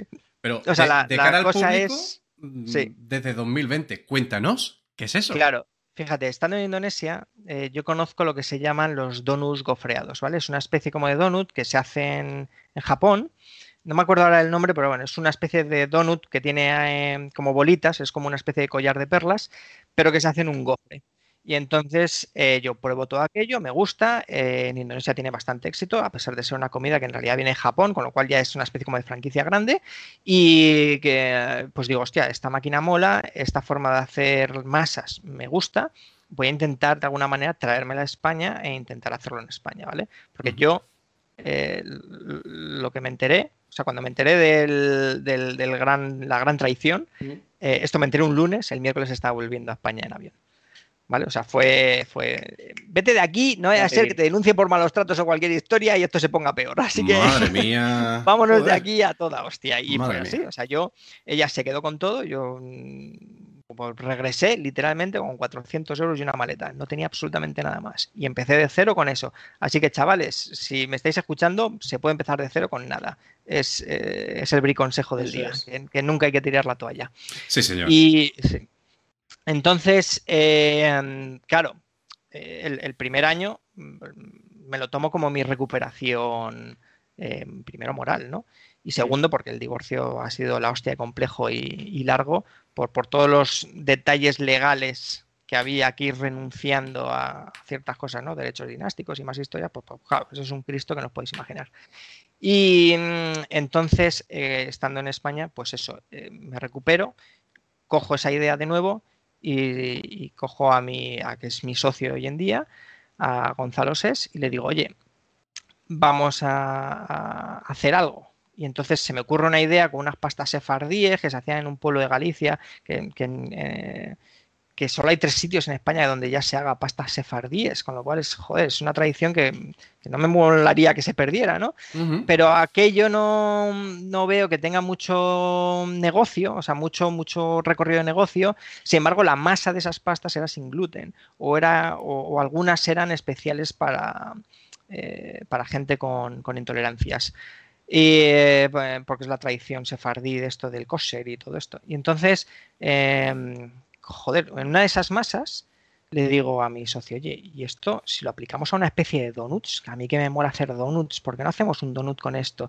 Y me dice, vale, hay que comprar una máquina de donuts. Y bueno, la máquina de donuts cuesta 9.000 euros. Y dice, no, vete a lo más barato que haya posible, porque no tenemos 9.000 euros. Y yo, coño, pues las gofreras estas de Indonesia que me encontré. Y dice, vale, pues vamos a probarlas en esas. Cojo una, lo hago, y digo, coño, eh, pues no está nada mal. Y entonces empezamos a meterle alimentos dentro.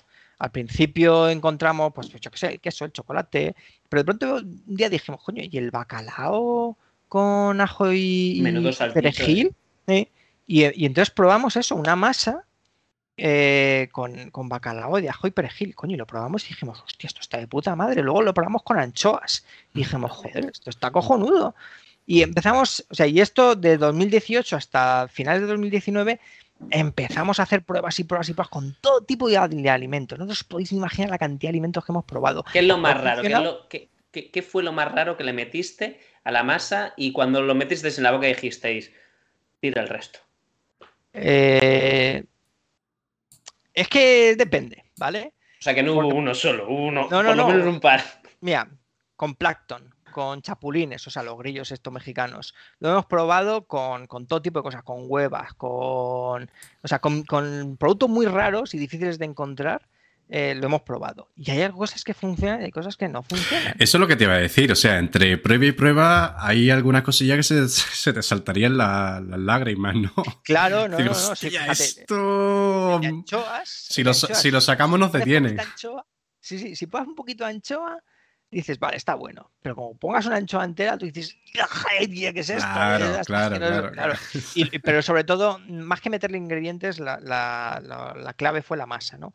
Hacer miles de experimentos con diferentes tipos de masas, eh, al final dio la clave. Y, es, y el producto que tenemos hoy en día es gracias más que nada a la masa que tiene, ¿no? La masa al final, es- o sea, el producto que tenemos es masa más alimentos, pero la masa base es la que es. Con lo cual, lo del Claro. secreto está en la masa, pues es un Tal cual. tal cual. En nuestro caso, esa masa es sagrada y, y- y no se toca. Entonces, 2018, tienes una idea, Sí. empiezas a a, darle forma, a, desarrollar- a desarrollarla, y en 2020, en plena pandemia, se te ocurre la magnífica idea. Sí, no, la, la historia fue, fue así.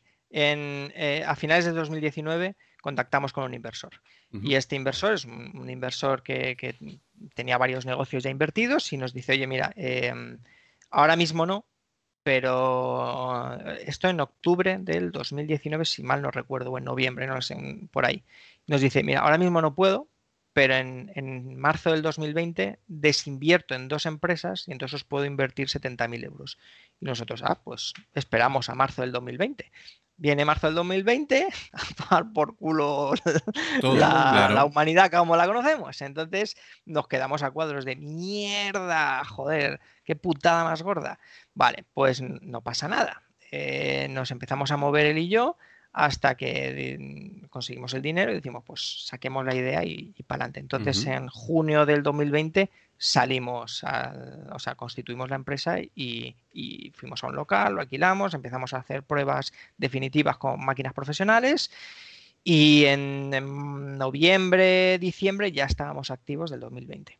Ujú. Las primeras pruebas, claro, la gente le follas la cabeza porque tú dices, Normal. esto que tiene forma de churro, me dices que tiene lentejas con chorizo dentro y que hay que meter una tostadora para cocinarlo, la gente dice, ¿qué cojones es esto? ¿Qué coño Claro, habéis tío. inventado? Que- Porque esto no existe en, en ninguna parte del mundo. Esto es una comida totalmente nueva que, que- que no se entiende. Y nosotros, pero mira, eh, es sin gluten, es sin lactosa, es baja en sal. eh, la sal es un bloqueante de la saciabilidad. Entonces tú puedes comer patatas fritas sin parar, que nunca paras. Y nosotros queremos todo lo contrario, que tú eh, comas, te sacies y no tengas necesidad de seguir ingiriendo a lo bestia. Porque al final la salud no es que tenga un superalimento especial que te va a meter proteínas. No, al final la salud es comer bien y comer lo necesario y lo justo. Entonces, cada una de estas barritas son de media 125 eh, Calorías. calorías, con lo cual con 6 son 750, entonces para una dieta de entre 1500 y 2000 calorías, pues es como si fuera un plato normal, una comida normal. Y de hecho puedes comer eh, que seis y, y estar saciado y estar bien y sin problemas. O sea, Eso más es la, gran ventaja. Seis es una comida. Sí, sí. Las mujeres dicen que con tres ya están llenísimas, y, y- pero con seis, un, yo qué sé, persona de 1,80 con 80 kilos ya se siente satisfecho, sí. Entonces, eh, diciembre de 2020 sale al mercado, después de muchas pruebas, Sí. tu, tu alimento, bueno, todos los alimentos que, que probaste en su momento, porque son varias variantes, y Teníamos seis sabores iniciales. lo sí. bautizáis como saudable. Como saludables, sí. Entiendo que es una mezcla entre saludable y shao. ¿Viene de algo gallego? ¿Puede Sí, ser? no, es, eh, mm, creo que es en portugués, a saudade, es el, la Ujú. morriña. Es que cuando en la presentación has dicho lo de morriña, he dicho, "Coño, a lo mejor está a lo mejor". Sé que estamos Eh, todos. claro. Eh, pu- Pues eso, entonces como saludable no se puede registrar como marca porque ya está más que pillado o no es que esté pillado, sino que es una palabra como muy común y no se puede registrar. Eh, le dimos una vuelta ahí a eso y dijimos pues, pues saludable. Saudable. Y sí, y de hecho yo creo que es un naming bastante acertado, no solo porque sea eh, saludable nuestro producto, sino que además luego eh, la, gente sí lo relaciona más rápido. Dice, ah, coño, esto es esto, pues pum. Podríamos decir entonces eh, el, bueno, la, la- la frase que resume a saudable es comida rápida saludable. Así es. Con todo lo que has especificado de tu comida, yo creo que habrá gente que dirá, vale, vamos a ver, vamos a ver. Estoy a dieta, no consigo eh, ingerir todos los alimentos que un dietista me puede mandar porque es o muy caro, o no me gusta, etcétera, etcétera, etcétera. Eh, ¿Tu saudable tiene cabida en el nutricionismo dentro de una dieta específica? Sí. Tiene Sí, sí, sí. Vale. Lo primero porque, porque es bajo en calorías, es alto en proteínas, eh, prácticamente no tiene nada de sal, con lo cual a la gente que tiene problemas con la sal, eh, pues le va a beneficiar muchísimo. Luego tiene un alto contenido en fibra, tiene bastante, bastante fibra. Y, eh, y, pero lo más alucinante de esto es el, el- el hecho de que te sientas saciado y no tienes necesidad de seguir picando y seguir comiendo. O sea, al final es el hábito, lo que estamos atacando nosotros, la esencia de este producto, como digo, no es que sea sano, sino que el hábito negativo de picotear, de comer, de tragar y engordar, porque al final estás picoteando todo el día, te lo estás evitando. Estamos cortando de lleno el picoteo. Eh, claro que mucha gente nos dice, pero soy gilipollas, es que estáis, estáis cortando justamente lo que es la esencia de vender a cascoporro y ganar mucho dinero. Pero es que nosotros no queremos eh, enriquecernos maltratando la salud de la gente. Nosotros precisamente es cuídate, joder, si, si lo que queremos es que te cuides, no, Y- no. y será que no hay gente como para que vendáis un porrón si hace falta, porque vamos, otra cosa no. Claro, ¿Dónde, la- dónde se la- compra esto? Esto, eh, o sea, nosotros lo vendemos online a toda España y Baleares, o sea, a la península y Baleares, a Canarias no, por desgracia, porque lo vendemos a través de, de Surfrío. Tiene que estar refrigerado. Aguanta, como no tiene nada de conservantes, ni colorantes, ni nada, aguanta una semana en la nevera refrigerado o tres semanas, un mes casi en, en el Congelado. congelador. Y puedes sacarlo directamente del congelador y meterlo en tostadora, que sabe de puta madre. De hecho, preferimos que se haga eso porque eh, conserva un poco la humedad Y entonces va a estar más fresco que directamente Eso es lo que me ha flipado. Eh, al final esto no va frito, esto no va... Al ser un gofre, o sea, esto es una máquina gofrera y lo hacen gofre, no tiene prácticamente nada de aceite. O sea, de, de, de- sí, no, de aceite o de frito, porque no, no, no- no tiene nada de frito. Tostadora y para adelante. Tostador o sea, para adelante. Sí, Cero aceite, cero... ma- Las grasas que tengan en los alimentos, Sí, sí, sí, sí. Los, los alimentos son lo más natural que hemos podido encontrar. Es verdad que hay ciertas cosas que podemos mejorar, lo que pasa es que ahora mismo estamos un poco medio cortados por eso, pero vamos, que lo, lo seguiremos mejorando en cuanto podamos. Jaime, tengo un par de preguntas que me interesan a mí personalmente y supongo que le interesará a todo el mundo que ya se está haciendo un poquito la idea de ¿qué hago? Eh, ¿Esto qué es? ¿Cómo lo hago? ¿Qué? Sí. La primera pregunta es ¿saudable qué es preferible para ingerirlo en el desayuno, en el almuerzo o en la cena? Pues depende de tu situación, que- porque mm, eh, nosotros entendemos que es una comida, es una merienda y es una cena. Es una comida porque, como digo, con seis puedes comer normal y te, te sientes bien. Es una merienda porque nos hemos encontrado que los mayores o los niños pequeños se comen una o dos barras para merendar y dicen, joder, esto es cojonudo, ya está. Y luego hay gente que los cena. De hecho, hay una persona de Málaga que, que nos compra paquetes de, de- de 50 o de 70, no sé, nos compra una burrada porque él dice, no, si es que yo llego cansado a casa y, y- no tengo ganas de cocinar, entonces me saco dos o tres, los meto en la tostadora y a tomar por culo y no, no me como la cabeza con qué voy a hacer, ni cómo se cocina, ni nada. Y, y sí, o las madres, por ejemplo, eh, nos dicen, mi niño no se come las sardinas. Dice, pero es que el, vuestro saudable de sardinas sí se lo come, o el de algas. Dice, joder, claro, yo le pongo una espinaca a mi hijo y no se lo come. Dice, pero el de algas que tenéis vosotros, digo, se lo manduca a una velocidad que no veas. Entonces, claro, eh, no, no tiene una forma de comerse concreta, sino que como es una comida, en cualquier momento es válida.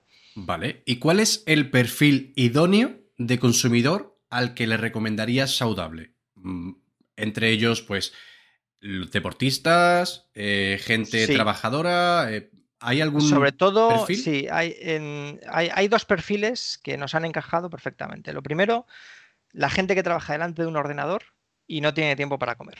Esa gente siempre nos dice, es que para mí es súper fácil, sobre todo porque como no manchan los dedos, dice, yo puedo comerlo delante del portátil, teclear, que no, no voy a pringarlo de aceite. No dejar la grasaza. Claro, Claro. entonces dice, y, y dice, y, y muchas veces yo estoy en la oficina, tengo que bajar a comer, pero no tengo más de media hora, dice, y es un coñazo, dice, y esto es súper rápido y tal. Entonces ha habido oficinas que, que nosotros le hemos regalado el tostador para la oficina y nos compran regularmente varios paquetes para ir comiéndolos en la semana mientras están ahí para picoteo o porque realmente van a comer o en fin. Tenéis un sí, es- sistema es muy parecido versátil. al, de, al del tema de las garrafas de agua. Yo te pongo el dispensador y luego ya, en vez de garrafitas, te voy dando churros. Sí, Claro. básicamente sí. Sobre todo porque no se necesita un tostador caro. Quiero decir, que, que- que te vas a cualquier supermercado y el de 20 euros que pues, es, es perfecto y es válido, sí. Mientras sea largo, porque la- las barras son de 19 centímetros, pues ya está. Eh, Jaime, tengo. Perdona, perdóname, Juanpa, pero Ah, yo tengo, tengo una, una discusión con Juanpa desde hace tiempo y se está riendo porque ya sabe. Ya sé ¿De lo que es. Sí. Se la ha quitado. Sí, Vale, ah, ahí vas vale. a eso, ¿no? Es que. Sí, ¿por pero qué, dale, por dale, qué dale. estamos en simbiosis, tío? Yo, Porque estamos enfermos. por- o estamos porque estamos muy cerquita, ¿sabes? Sí, a lo mejor. Eh, pues, pues si ya sabes de lo que voy a hablar, díselo tú. Eh, a ver, eh, ahora no lo vemos porque no tenemos ninguna imagen eh, de ello aquí, pero bueno, para que os hagáis una idea, el producto que se vende en Saudable, ya lo hemos mencionado un poco, es un churro, ¿vale? Es una masa eh, y tú la ves en una foto y parece un churro. Entonces, aquí tenemos el eterno debate y yo quiero, Jaime, que tú nos des tu opinión, te mojes, aunque te busques enemigos. Aquí me da igual, lo siento, estás aquí, te toca. Sí. ¿Tú qué prefieres? ¿Churros o porras? Eh, fíjate, soy de porras, soy de porras. Y sí, pero, pero debo decir porque es que moja más el café con leche. Claro. Eh, se, se- empapa más, sí, es, es- es una tontería, pero digo, es verdad que luego el café se queda aceitoso, que digo, joder, qué asquerosidad, pero, digo. "Ah, qué coño. Que es un precio dispuesto más". a pagarlo. Sí, luego. sí, no, no, yo- no, no, es, es como las soy- magdalenas, como claro. absorben tanto, mm, Yo soy de los que piensa, y aquí que monos digan lo que le dé la gana a este señor, las porras son la evolución natural del churro. Eso es así. eso O así. sea, No tenéis ni Sí, puta eh, idea. Pero bueno, ya está. va, Sí, sí, sí. Ya, ya. ya. Ah, Habrá más programas. Habrá más churros-. Espera, no. Sí, pero sí. pero mi, mi duda es, ¿de churros lacito o churros recto? Churro recto. Ah, vale, vale, vale. claro, tú No, no, no, cuenta, no. Jaime, que, que este pobre desgraciado eh, no vive en Madrid, entonces él seguramente no haya visto una porra de cerca en la vida. Seguramente. Eh, mira, te- no, no te voy a hacer el chiste obsceno, ¿vale? Porque. Pero, a ver, eh, hay muchos programas, Juanpa. Hay muchos programas. Ya te demostraré lo que es de verdad un buen churro. ¿Vale? Y Sí, se te sí, quitará sí. de la cabeza ese, eh, la porra esa que tú tienes en la cabeza que no, no, no sé ni para qué vale. Yo lo- que tengo en la cabeza es mucho hype, ¿vale? A mí eh, estamos, estamos hablando ahora con Jaime de, de Saudable, hemos hablado fuera de micro. Yo tengo ganas de probarlo, pero yo sé que online no vendéis solo. No, o sea, tenemos un puesto en el mercado de Pacífico.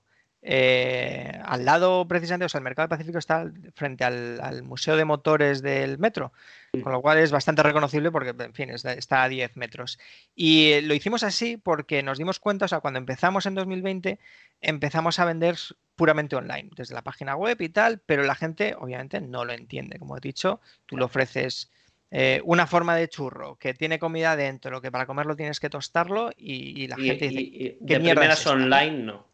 Claro, entonces eh, empezamos a ir a eventos. Y ahí fue cuando ya nos cambió el chip. Dijimos, hostia, en eventos, cuando nosotros lo tostamos, cuando nosotros solo hacemos a la gente y solo damos de comer a la gente, la gente lo entiende y dice, coño, qué, qué- qué rico está esto. De hecho, nos pasó con un inversor que en abril del 2021 fu- fuimos a un, al, al Smart Agri-Food de, de Málaga, que es una feria sobre agricultura y comida bastante importante.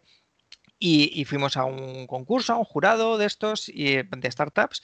Y entonces a este señor, eh, no, perdón, esto fue en, en septiembre. Antes lo habíamos enviado online a este señor para que lo probara. Y este señor no tenía ni puta idea de cómo hacerlo, porque le dijimos, ponlo en tostadora. Y, y el tío va y, lo, y lo mete en una sartén a freírlo. Entonces. Claro, pues fatal, ¿no? O sea, no, eso no, no había por dónde cogerlo. De pronto eh, fuimos a este el Smart Agri-Food, lo hicimos en directo y el tío estaba justamente en el jurado, lo probó y dijo, coño, es que esto así está muy rico. Bien Y- hecho. Claro, y entonces ahí, eh, o sea, no solo que- esa experiencia, que- sino muchas más. A ver, hay gente que lo fríe, que lo mismo. eh, No, tostarlo no, no. está muy bueno. Pero lo mismo hay alguien por ahí que redescubre Saudable y dice: Esto se hace. Imagínate que te coge, por ejemplo, Juanpa un día con un churro de Saudable y lo Que se me moja. queda la freidora. y- no, y, y lo moja directamente en una jarra de rebujito. Y se lo come. a- y, señores, eso es- esto está demasiado. Demasiado. Eh, no, no, no, no. Quiero decir, fíjate, una de las, de las eh, claves nuestras es que no queremos que se moje en salsa. Mm. Porque mucha gente nos dice, joder, esto si lo mojáis en salsa como si fuera un churro estaría mejor y tal. Y nosotros, no, porque es que estás matando la idea. Las salsas suelen tener mucho, mucho azúcar, mucha sal, muchas historias, Mm, y entonces ya no es saludable. Ya, Te haces ya, adicto ¿Para, a la qué vamos a hacer algo saludable si tú justamente Claro. estás pecando en lo que nosotros queremos evitar? Entonces, no queremos que se moje en salsa y de hecho, ahora que lo estamos empezando a vender en varias cervecerías en Madrid, eh, claro, no- la conciencia a los teleros es decirle, por Dios, nunca utilices salsas, porque entonces estás matando la idea. Estás corrompiendo. Claro, estás corrom- no, no es que estés corrompiendo la idea, es que, claro, para que sea saludable tienes que comerlo de forma saludable. En la Y- Claro. Lo importante es que en el mercado de Pacífico se puede Sí. probar. Entiendo, entiendo que aparte que, lo- que, que el churro podrás pedir una cervecita, a lo mejor. Sí, sí, sí, sí. O sea, nosotros, eh, claro, no- nosotros, fíjate, allí vendemos, aparte de, de los sabores que tenemos online, estamos ahora haciendo tres más. Estamos haciendo el de trufa, eh, que digamos que es nuestro premium, ¿no? Eh. Sí, algo así, porque, y además, joder, está bastante bueno, eso hay que decirlo. Eh, estamos haciendo también uno que llamamos Viva México, que tiene aguacate, eh, pico de gallo, o sea, que es tomate y Hostia, cebolla probar, más tío. chile habanero, que está, o sea, y ese es potente, es picante, es el primero picante así que sacamos. Y luego estamos investigando el de chocolate, claro, que todo el mundo nos dice, joder, si esto se parece a un churro, porque no Claro, tiene chocolate? claro.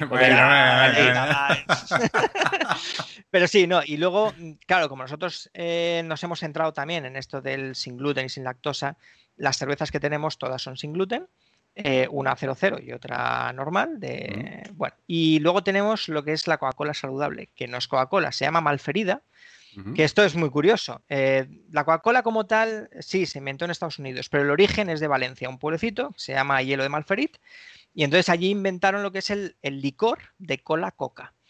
Eh, entonces, este licor, que es con nueces de, de cola y las hojas de coca, que en, en 1800 la mayoría de las cosas eh, se hacían así, de hecho tengo un hilo en Foro Coches que, que hablo de esto, eh, pues eh, cogieron ese licor de, de cola-coca, se lo llevaron a, creo que a Filadelfia o Baltimore, y entonces lo querían vender en Estados Unidos. Y entonces el John Pemberton, el, el- el que inventó la Coca-Cola, se fijó en ese producto y dijo, coño, pues esto está bastante interesante. Lo que pasa es que aquí me prohíben utilizar el alcohol para ciertas cosas. Entonces él retiró el alcohol, se quedó solo con la fórmula de cola-coca o Coca-Cola.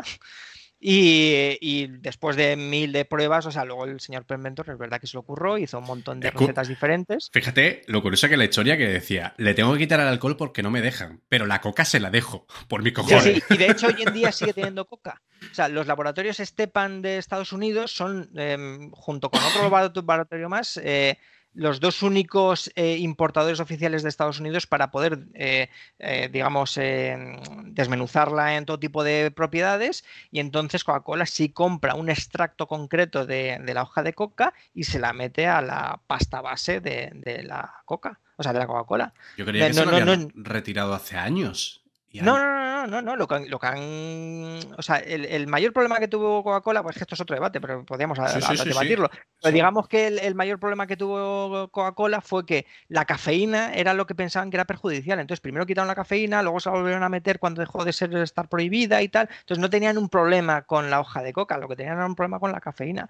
Y al final, luego tenían otro tipo de problemas con otras historias. Por lo tanto, el, el extracto ese de hoja de coca que se saca, que no es cocaína, sino que, que es de la hoja de coca, Eh, pues, pues al final es lo que se queda como la pasta base. Pero a lo que vamos. Entonces, mm, lo de Malferida es eh, una, una chica que estaba estudiando, no sé muy bien qué era, si empresarial o algo así.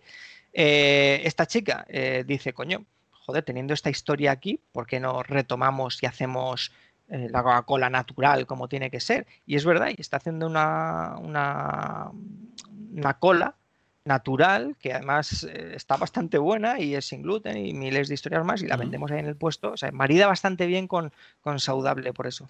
A mí me lo han vendido ya, Jaime, no sé a ti, mono, pero yo Sí, ya eh, cuando vaya, que espero ser, ser la semana cuidado. que viene y obviamente encontrarme con Jaime, eh, yo mi malferida, mi churrito de anchoas Ah. eh, y los otros dos ya veré. Yo de aquí a dos, tres meses máximo tengo que subir a, a Madrid a- al piso de Genial, Juanpa. genial. Lo mismo rebotamos y caemos en saudable. Lo mismo. Estupendo. Y No nos vemos por allí. Que, Sí, por cierto, para todo el mundo que, que esté viendo y que sepa quién se va a encontrar allí, pues se va a encontrar seguramente a Jaime o a su socio, ¿verdad? sí, o a Gonzalo, sí. Yo hago normalmente, depende del turno, yo hago de mañana, yo estoy de, de 12 y media hasta las 3, 4, depende. Y, y luego mi socio ya está de 4 hasta las 8, que es cuando cierra el mercado. Es que también nos hemos ido a un mercado, que, en fin, como vamos un poco así eh, con, con lo que tenemos, que es poquito, eh, y estamos empezando muy de poquito, pues claro, pues este mercado le falta más vidilla, más, le falta más chicha. Pero, pero aunque esté cerrado al mediodía, porque cierra de 2 a 5, Ujú. en realidad nosotros seguimos abiertos. Y es una experiencia muy interesante de meterte a un mercado que está cerrado, con todos los puestos cerrados, y encontrarte que el allí. en realidad está abierto. Sí, sí. Y a la gente le mola, porque es una especie como de, hostia, nos estamos metiendo Exclusivo, a, ¿no? Por un, a decirlo. un sitio exclusivo, Sí, sí. secreto. sí, Claro, es el- eh, el Madrid cuando te aquí. preguntan, ¿y qué has hecho esta tarde? Bueno, me he metido en un mercado cerrado y me hincha a comer churro ahí. Un se- Básicamente, Así es. pero de un señor. de un señor, de un señor. Y Un señor que estaba allí solo. churro, yo le he dicho, quiero churro. Que Así por es, cierto, mm, lo comentamos al principio de- del programa. Este señor, y para todo el mundo que venga de Foro Coches, que sepa que este señor es el mítico forero Avanza. No sé si lo hemos comentado ya, pero para todos los shurs y foreros de, de Foro Coches de Madrid, acercaros allí y cuando lo veáis, directamente denle la mano, pero no por Jaime, sino por Avanza. ¿vale? No sé si recuerda España entera la campaña que hubo para recuperar la, la cuenta caída de este señor. Y Injust- sigue caída. Y y sigue, sigue caída. caída, pues desde aquí. Y Litri, Alejandro Marín, que sé que nos ves. Sé que nos ves desde hace dos o tres programas, que te vemos los likes ahí. Tío, devuélvele la cuenta a este señor, que hacía unos hilos del copón, por favor. Era. Debo decir que no hace falta devolverme la cuenta. O sea, ya con el nick que tengo ahora, con MX5, eh, sigo haciendo estos hilos, obviamente. La falta de tiempo últimamente me está dejando que no puedo hacer cierta mm, asiduidad de hilos, pero sí me gusta, ¿no? Es algo que empecé justamente cuando estaba en Indonesia. Ujú. Eh, y empecé por un detalle muy curioso, y es que yo soy disléxico. Y entonces eh, los, los médicos me decían, tío, tú tienes que leer mucho y tienes que escribir mucho, porque de esta forma es como puedes superar el, este problema, ¿no? Y entonces, pues, pues empecé a leer mucho y digo, joder, pues hay que hay ciertas anécdotas o curiosidades de la historia que me mola contarlas. Y entonces empecé a hacer hilos de curiosidades simplemente para curarme la dislexia, pero luego vi que eso gustaba, que molaba, que además luego las canciones que yo ponía para entretener a la gente le gustaba. De hecho, hay gente, hay sures que entran para la música, no para leer el hilo. Sí, Entonces, sí, sí. me, me parece muy gracioso. Digo, ah, bueno, pues yo voy a seguir Pero no es solamente cosas. lo que, lo que cuentas en los hilos, sino también era cómo lo hacías, cómo lo contabas, porque tú puedes contar una historia de putísima madre, pero si tú no te sabes explicar, no sabes escribir, de poco te vale, de poco, poco atrae, no Sí, pasas del sí, segundo hay, párrafo. hay- hay cierta, o sea, yo al menos me doy cuenta, ¿no? Hay, hay cierta carencia de, de la dicción de la gente, o sea, cómo, cómo se construyen las frases o cómo se hace eh, ciertas explicaciones Mm. que, que, o si eres una persona muy técnica, te vas a ir a los recursos técnicos tuyos, ¿no? Mm. Y de hecho hay ciertos hilos de cierta gente en Foro Coches o sea, explicando cosas técnicas que son súper interesantes, pero, pero te has perdido al tercer párrafo porque dices, hostia, yo necesito el glosario de esta profesión para saber qué coño significa. Y yo lo que intento justamente es eso, es eh, e- elimina la parte mm, dura, hazlo más ameno, pero deja perlas para que la gente luego lo busque, porque eso es lo más interesante, eso es, eso es lo fascinante de, de los hilos que yo hago. No que, que la gente se entere de lo que yo hago, sino que de pronto la gente empieza a buscar, empieza a investigar y de pronto mm, pasas dos o tres páginas y alguien me responde, oye, qué interesante, he estado buscando esto y no lo decías en el hilo y no sé, no sé cuánto, y yo me cago en la leche. Eso es lo que yo quería que hicieras, Sí, que sí, tú lo sí. buscaras, que tú te informaras. Claro, de hecho, mm, doy aquí mi truco, que está feo que lo voy a decir, pero lo voy a contar, Te ¿vale? pongo en primera plana ya. A veces pongo errores eh, forzadamente. O sea, cometo errores sabiendo que estoy cometiendo un error. Porque ese error no es un clickbait para, para que entres a mi hilo y me digas, eres un cabrón, te has equivocado. No, no, no, es porque hay gente que lo lee y dice, esto está mal. Y de pronto empiezan a buscar, se leen la historia, se leen todo, eh, profundizan más, se leen cosas paralelas y han aprendido más que solo yo escribir un hilo ameno. Entonces, para mí eso es maravilloso. Joder, que la Son gente trucos, aprenda, ¿eh? que disfrute, que sí, sí. Por, por- por ejemplo, em, eh, recuerdo que en un hilo, eh, hablando sobre la comida española, puse eh, esto si lo comían con maíz también. Y, y hacía 500 años que, que me faltaba para descubrir América, ¿no? Y entonces la gente ya poniendo, Claro. el maíz todavía no Sí, estaba bueno. y yo, El, A fo- ver, el foro, claro. no. En forocoches todavía, bueno, hay ahí eh, expertos en todo. Expertos en todo. Sí, sí. Bueno, Jaime, pues yo creo que hemos repasado gran, bueno, gran parte de tu vida, una parte de tu vida que es bastante interesante, o por lo menos a nosotros nos ha parecido espectacular. Yo me he quedado anonadado. Eh, se ve hay, que eres... hay detalles que no he contado, ¿eh? Sí, No, no, sí, claro, seguro. Seguro. O- ojo, que ahora te contaré luego. Pero ya te digo, o sea, de todo lo que has contado, el, el resumen, ¿tú qué resumen le darías a este tramo de tu vida? O por lo menos vamos a dividirlo en el tramo de Indonesia y luego en el tramo de Saudable. ¿Tendrías alguna frase para resumir todo ello? Sí. em, creo que lo fundamental de todo esto, no solo para conmigo, sino para con todo el mundo, es nunca te rindas. Eh, siempre sucede algo, siempre hay algo. Mira, yo em, he estado a punto de arruinarme muchas veces, estado a punto de perder la cabeza muchas veces, pero siempre sucede algo, siempre ocurre algo que te mantiene a flote, que te mantiene al vilo, que te dices, venga, vamos a seguir luchando, no hay que perder la esperanza, todo, todo ocurre por algo y al final eh, a pesar de todas las desventuras que he tenido, joder, eh, he crecido muchísimo a nivel espiritual o mental, llámalo como quieras. Eh, lo que a ti te valga, lo que a ti te funcione. Porque, joder, estoy viendo que, hoy en día hay mucha gente que está perdiendo la esperanza con todo el mundo que se está creando, ¿no? Esto de, de- de- de- del, fin del capitalismo que estamos viviendo o de, la propia pandemia que hemos sufrido, ¿no? Que ha dejado tocada a mucha gente o de otras historias. Eh, joder, y, no sé, creo que los casos de suicidio están incluso aumentando. Y, y juro, tíos y, chicas, quien haya ahí detrás, que siempre, siempre, siempre, siempre hay algún modo de salir adelante. Siempre. Nunca estaréis tirados, de verdad. Nunca estaréis tirados. Joder, qué buen resumen. Me quito el sombrero. Quítate la gorra, Juanpa. Ahí va. Mira, forocochero medio. Míralo. La muerte está en él. Bueno, Plot twist. lo dicho, gente. eh, damos por concluido el programa de hoy, el programazo de hoy. Jaime, ¿algo que decir antes de terminar? ¿Tienes algunas palabras? ¿Quieres promocionar algo? Bueno, tu página web, por ejemplo. Nada, que- nada, sí, ya, ya. Yo creo que la promoción ya está hecha. Yo quiero dar muchísimas, o sea, muchas gracias por todo esto, por esta entrevista y, y sobre todo muchos ánimos. Continuad con lo que estáis haciendo. A mí me mola, yo los, los que he visto me gustan mucho y, y- y para adelante, tíos. No, Muchísimas gracias. no frenéis esto, que esto mola. Un placer. Jaime, siempre. Eh, Juanpa, lo dicho, tío. mm, ¿qué te digo? ¿Qué te digo, compañero? Mira, yo, yo, sí te digo una cosa, ¿eh? tenemos que empezar a, buscar a, gente menos interesante.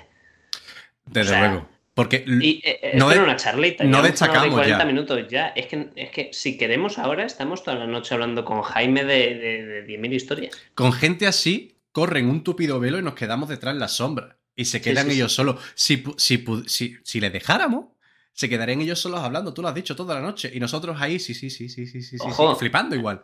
Me acaba de dar una idea y la suelto así sin filtro ni nada. ¿Se vendrá algún día el crossover de la garita?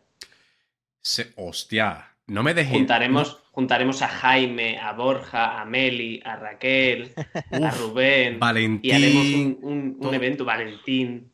Dios. Un evento, Álvaro. Dios, me encantaría, tío. Me encantaría. Se puede organizar, se puede organizar. Algo se puede organizar, ¿eh? Algo se puede organizar. Puede salir o muy bien o muy mal. Ojo, cuidado, ¿eh? Muy mal. E, esto es como los cumpleaños. Contra más gente se invita, pues más difícil es organizarlo. Pero bueno, eh, eh, es lo que ha dicho Jaime. Siempre hay esperanza, siempre hay una solución a las cosas. Efectivamente. Juanpa, un placer como siempre. Y lo dicho todo el mundo. Ya lo sabéis. Y voy a tener que decirlo de nuevo. Mira, tacata. ¿Veis este botoncito de aquí? Pues like si os ha gustado, dislike, aunque ya no existe el botón. Si no os ha gustado, también le dais. Oye, y suscribirse, que es gratis, hombre. Y también os digo una cosa: estamos en Evox, Spotify, Google Podcast, en Podimo, en toda la plataforma. Estamos en arroba la garita podcast, en Instagram, sobre todo, seguidnos por ahí para manteneros al día de todas las novedades. Y recordad lo de la marca de ropa, lo de taza. Bueno, vamos a sacar un montón de cosas, incluso hasta gorra, que hay que cambiarle ya a la de Juanpa. Juanpa. Estamos en todas, pero ¿qué pasa si no estamos? Pues mira, lo metemos en una tostadora y nos lo comemos. Dios, así me gusta. Pues nada, vamos a poner aquí la última imagen, el último plano con todos. Me despido. Muchísimas gracias a los tres, muchísimas gracias a los que nos estáis viendo ahí detrás, como siempre, y nos vemos la semana que viene. Un abrazo y nos vemos.